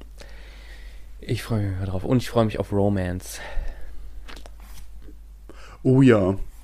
Da habe ich auch, äh, das, das finde ich, glaube ich, auch interesting.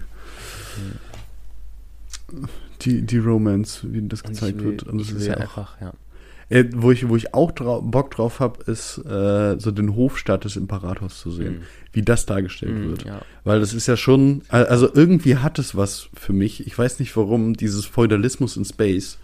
Weil das halt irgendwie so eine Mischung ist aus, äh, also auch, auch, es ist, die, die Darstellung für mich fühlt sich dann immer an, als wäre das halt wirklich älter.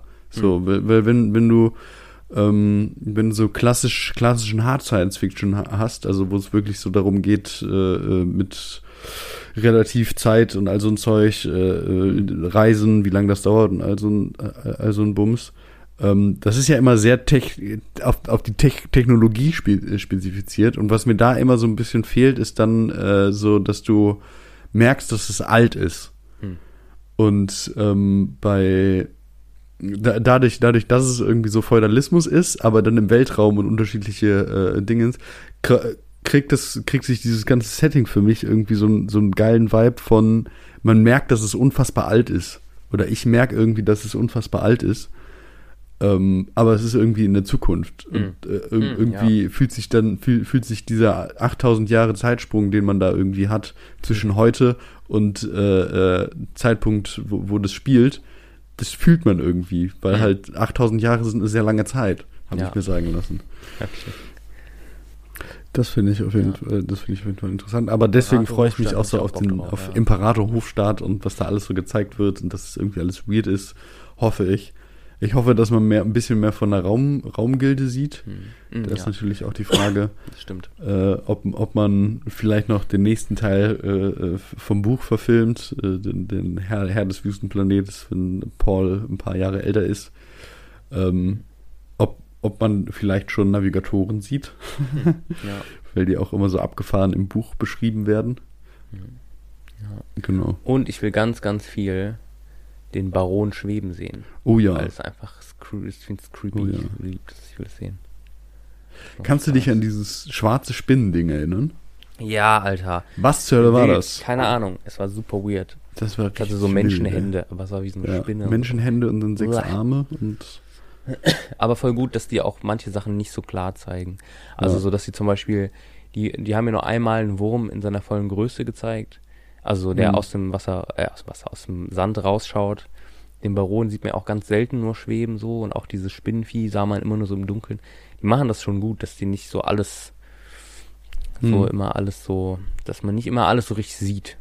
das stimmt. So, ne? So wie Snoke bei, bei Star Wars, man hat ihn zu früh gezeigt. Äh, man hätte ihn viel länger als Hologramm irgendwie, äh, Ja. wäre es noch ein bisschen creepiger gewesen. Aber nee, war schon okay. Aber ähm, egal, ich wollte es nicht abschweifen nach Star Wars. Da habe ich auf jeden Fall Bock drauf. Da bin ich gespannt. Ich finde auch. Aber jetzt ich bin auch gespannt, zum Beispiel, ähm, es wird ja auch eine riesen Schlacht geben, wo auch Atomwaffen ein, ein äh, also gesetzt äh, benutzt werden und so. Mhm. Ne? Da frage ich mich auch so, ob die dann, weil ich hatte das Gefühl, der Film hatte vom Pacing her so ein, äh, so, hatte ich gestern auch gesagt, so ein bisschen wie so ein Best-of des ersten Teil des Buches. es gab so Szenen oder Dinge, die so in die Länge, so die das Buch auch in die Länge ziehen, die nicht, die halt im Film einfach weggelassen wurden. Mhm. Ähm, und dann quasi du von einer äh, Situation in die nächste so ein bisschen fällst. Und ich finde, ich hatte immer ganz viel so ein, so ein Zickzack-Spannungsbogen. So, ich hatte Mhm. immer so Momente, wo ich so voll die Luft angehalten habe und richtig so, Alter, wie krass. Und dann wieder Momente kurz der Entspannung und dann kam wieder so ein Moment der Spannung. Und dieses klassische so äh, irgendwie ähm, Action am Anfang, Aufbau, dann kommt am Ende die große Schlacht und so und Happy Mhm. End. Äh, hattest du ja nicht quasi, sondern du hattest irgendwie so mehrere Spannungs- und Entspannungsmomente. Und da frage Ja. ich mich gerade auch so ein bisschen, ob das so, ob man ganz, ganz viel Fremen sieht und dann äh, quasi am Ende so diese Schlacht irgendwie so viel Raum einnimmt. So, das frage ich mich schon. Hätte ich auch Bock drauf. Wobei ich sagen muss, ich fand die Action-Szenen jetzt oft nicht so ganz geil. Auch gerade so von der Choreo hatte ich irgendwie das Gefühl, wirkt so ein bisschen hölzern auf mich. Aber ähm, wenn die da so ein bisschen Fremen-Action zeigen, so mit Parkour und wir, wir machen eine Rückwärtsrolle über unseren Gegner, bevor wir ihm die Kehle aufschlitzen. das, sind also das wäre eine Action-Szene, auf die ich mich freuen würde. Ja. Ja. Das stimmt. Ja, ich merke ich merk aber auch gerade, ähm, weil ich jetzt auch nicht mehr, in, mehr zum zweiten Teil was zu sagen hätte. Wir haben noch zwei, zwei Themen eigentlich äh, äh, vergessen. Echt? Ähm, worüber ich zumindest gerne hätte reden können, aber es ist jetzt das Schmankerl vielleicht für die Leute, die so lange ausgehalten ha äh, haben. Danke, Dennis. Ähm, äh, das eine ist halt die Darstellung von Thop dann, finde ich unfassbar Ja. geil. Weil das, äh, also das ist, das ist wirklich so, ich habe dann nachher darüber nachgedacht, warum das nie so dargestellt wurde und dachte dann irgendwann so, äh, als Werkstoffprüfer ist es natürlich ein bisschen schwierig, wenn du die ganze Zeit so diese, diese Schwingungsbewegungen hast. Hm. Das, äh, das könnte dann immer zu einem äh, Materialermüdungsbruch Hm. äh, führen. Das ist nämlich problematisch. Aber sie sehen halt einfach aus wie Libellen. Ja. Und das ist, das ist so anders, aber so geil. Ich mochte gerade so dein Gesicht, wie du sagst, so. Also als Werkstoffprüfer muss ich sagen, das ist so ein bisschen. Aber sie sehen aus wie Libellen. Ja. Und das, also ich, ich glaube, ich habe noch nie irgendwie sowas. Ich, ich kam niemals auf so eine Idee, dass man das so schon darstellen könnte. Und es ist so Mhm. wunderschön, Ja. finde ich. Finde ich auch, ja. Das hat auch nochmal so ein Spannungselement reingebracht in so zwei Szenen, wo dann auch so Sachen kaputt gehen und so, ne? Mhm. Und so, ah, es gibt noch zwei Flügel und so. Ähm, und es gibt auch eine Szene, wo die so über die Stadt schweben und du siehst es so von weit weg und diese Flügel, die bewegen sich ja so schnell Hm. und von weitem sieht es halt auch eher aus wie so ein Nebel. Also du siehst nicht, wie die Flügel sich bewegen. Es sieht so aus, als würde das so daher schweben irgendwie. Ja, Finde ich auch cool, ja. das stimmt. Das zweite Thema ist die Darstellung von der Stimme. Ach so, oh ja, stimmt. Da haben wir gar nicht drüber geredet. Hast du dir das im, im Buch so vorgestellt? Nee, ich find's gruseliger. Ja. Es wirkt unangenehmer und wenn Paul das erste Mal die Stimme verwendet bei seiner Mutter, dachte ich so, oh, das hört sich, also so, es wirkt eher so wie das Werkzeug des Bösen, dass du Leuten, dass du Gedanken kontrollieren kannst mit deiner Stimme irgendwie, dass du Mhm. Leute gegen ihren Willen so, so, so anti-aufklärerisch irgendwie, du zwingst die dazu, das zu tun, was sie nicht wollen. Als denn die Bene Gesserit das verwendet hat, dachte ich mir mega, geil. So, genau so, ist es super unangenehm. ja. Ähm, ja. Habe ich mir nicht so unangenehm vorgestellt, ja. Ich, gl- ich glaube, ich habe es mir auch nicht so unangenehm vorgestellt, obwohl ich schon gemerkt habe, dass das unangenehm beschrieben wird. Hm. Dass halt Leute, wenn sie, wenn sie das irgendwie machen, sich danach halt schon so ein bisschen benutzt fühlen und das Hm. auch, auch nicht schön ist. Aber äh, so das, das Mittel, ich, ich habe eher immer gedacht, aber das ist natürlich auch vollkommen äh, voll schwierig in einem, äh, in einem Film darzustellen, dass es halt sehr viel mit äh, irgendwie Körperhaltung, Hm. äh, Stimmlage, aber ähm, zu tun hat, aber dass es sich dann noch normal anhört und im, im Film ist es dann ja so irgendwie mit Bass unterlegt und es Mhm, ist irgendwie mhm. so richtig verzerrt und es ist, ist so wirklich, wie, wie du gesagt hast, so richtig widerlich hört sich das an Hm. und böse. Ähm, aber in der Hinsicht ist es halt echt gut getroffen. Ja. Wirklich. Ich glaube, ich wäre selber nicht auf die Idee gekommen, ja, aber es ist schon ziemlich geil. ja. Ich fand auch äh, in dem Top da, äh, wo die beiden ja gefangen genommen werden und die Sp- Stimme einsetzen, da fand ich, da passt es dann auch ganz gut, weil da habe ich das Gefühl, das sind Feinde und sie wollen, Mhm. sie, sie benutzen quasi ihre Stimme als Waffe sozusagen. Ja. Und das fand ich dann cool. Ähm, in der ersten Szene bei mit Jessica wirkte das eher so wie auch so als so politisches Instrument, so die Leute zu zwingen, Dinge zu tun, die sie gar nicht tun wollen. Ja. Aber als Waffe quasi, wenn du festgekettet bist, so, dein Gegner Sadauka sind, die einfach stärker sind als du, dann ist Stimme Es ist Fußrodar und dann. Ja. ja es ist äh, halt einfach, äh, äh, so wie ich das in Fallout New Vegas auch gemacht habe, sprechen auf 100 geskillt Hm, nein. und dann ganz am Ende nicht kämpfen müssen. Ganz am Ende. Du hast, du hast quasi die. Gegen diesen Legionär. Habe ich Hast nie nicht gekämpft. Ach, witzig. Wenn du da Sprache 100 hast, dann schickst du den einfach nach Osten. das Geil. funktioniert. Ja, witzig. Ja. Naja, das nur als kleiner Ausblick. Vielleicht kommt es ja in der nächsten Folge dran. Ja. Ey, wer weiß, vielleicht machen wir ja noch, äh, wenn ihr Bock habt, schreibt uns gerne bei Instagram. äh, auf mehr Dune. Ähm, dann lesen äh, wir noch die Bücher. So die Gott will Bücher. und wir leben, wird der zweite Teil ja auch noch äh, dann rauskommen. Vielleicht nächstes Ja. Jahr, vielleicht in zwei Jahren, vielleicht in drei Jahren, keine Ja. Ahnung. Wenn nicht nochmal Corona Und, dazwischen äh, kommt. Genau, ja. Und wir haben, äh, du bist auch gerade dran, an dem zweiten Band äh, Yes. Dune zu lesen. Yes. Wir könnten noch sprechen über den Dune-Film aus den 80er Jahren von David Lynch. Ja. Und wir könnten noch äh, über den ähm, Lubetzky, nein, über den ähm, ähm, es hätte Dune sein können, äh, Film von äh, Jodorowsky. ja. Das heißt, äh, Dune äh, gibt- Und was, was, viel was, da, was daraus alles äh, dann entsprungen ist. Genau, ja. Ja. Ist. Äh, also wenn ihr noch Interesse habt an dem an äh, dem Dune-Universum und was da noch sonst so gibt, schreibt es gerne. Ja, dann werden wir An, doch noch der ähm, Law-Podcast. Und, und äh, ja, schauen wir mal, was es sonst so gibt. Die nächste Folge wird mh, mit Sicherheit keine Dune-Folge. Ja, Äh, aber da gibt es auf jeden Fall noch was zu holen. das stimmt. Das stimmt. Machen wir den Deckel zu, Dann machen wir den Deckel zu, ne? lassen wir die Wüste ruhen für Ja. heute. Genau. Ist jetzt genug, genug gesammelt hier. Ja. Und nicht vergessen, ne, wenn Immer Zähne ihr, putzen. äh, wenn ihr nicht genug Wasser habt zum Duschen, dann müsst ihr euch den Arsch mit Sand abwischen. Ja.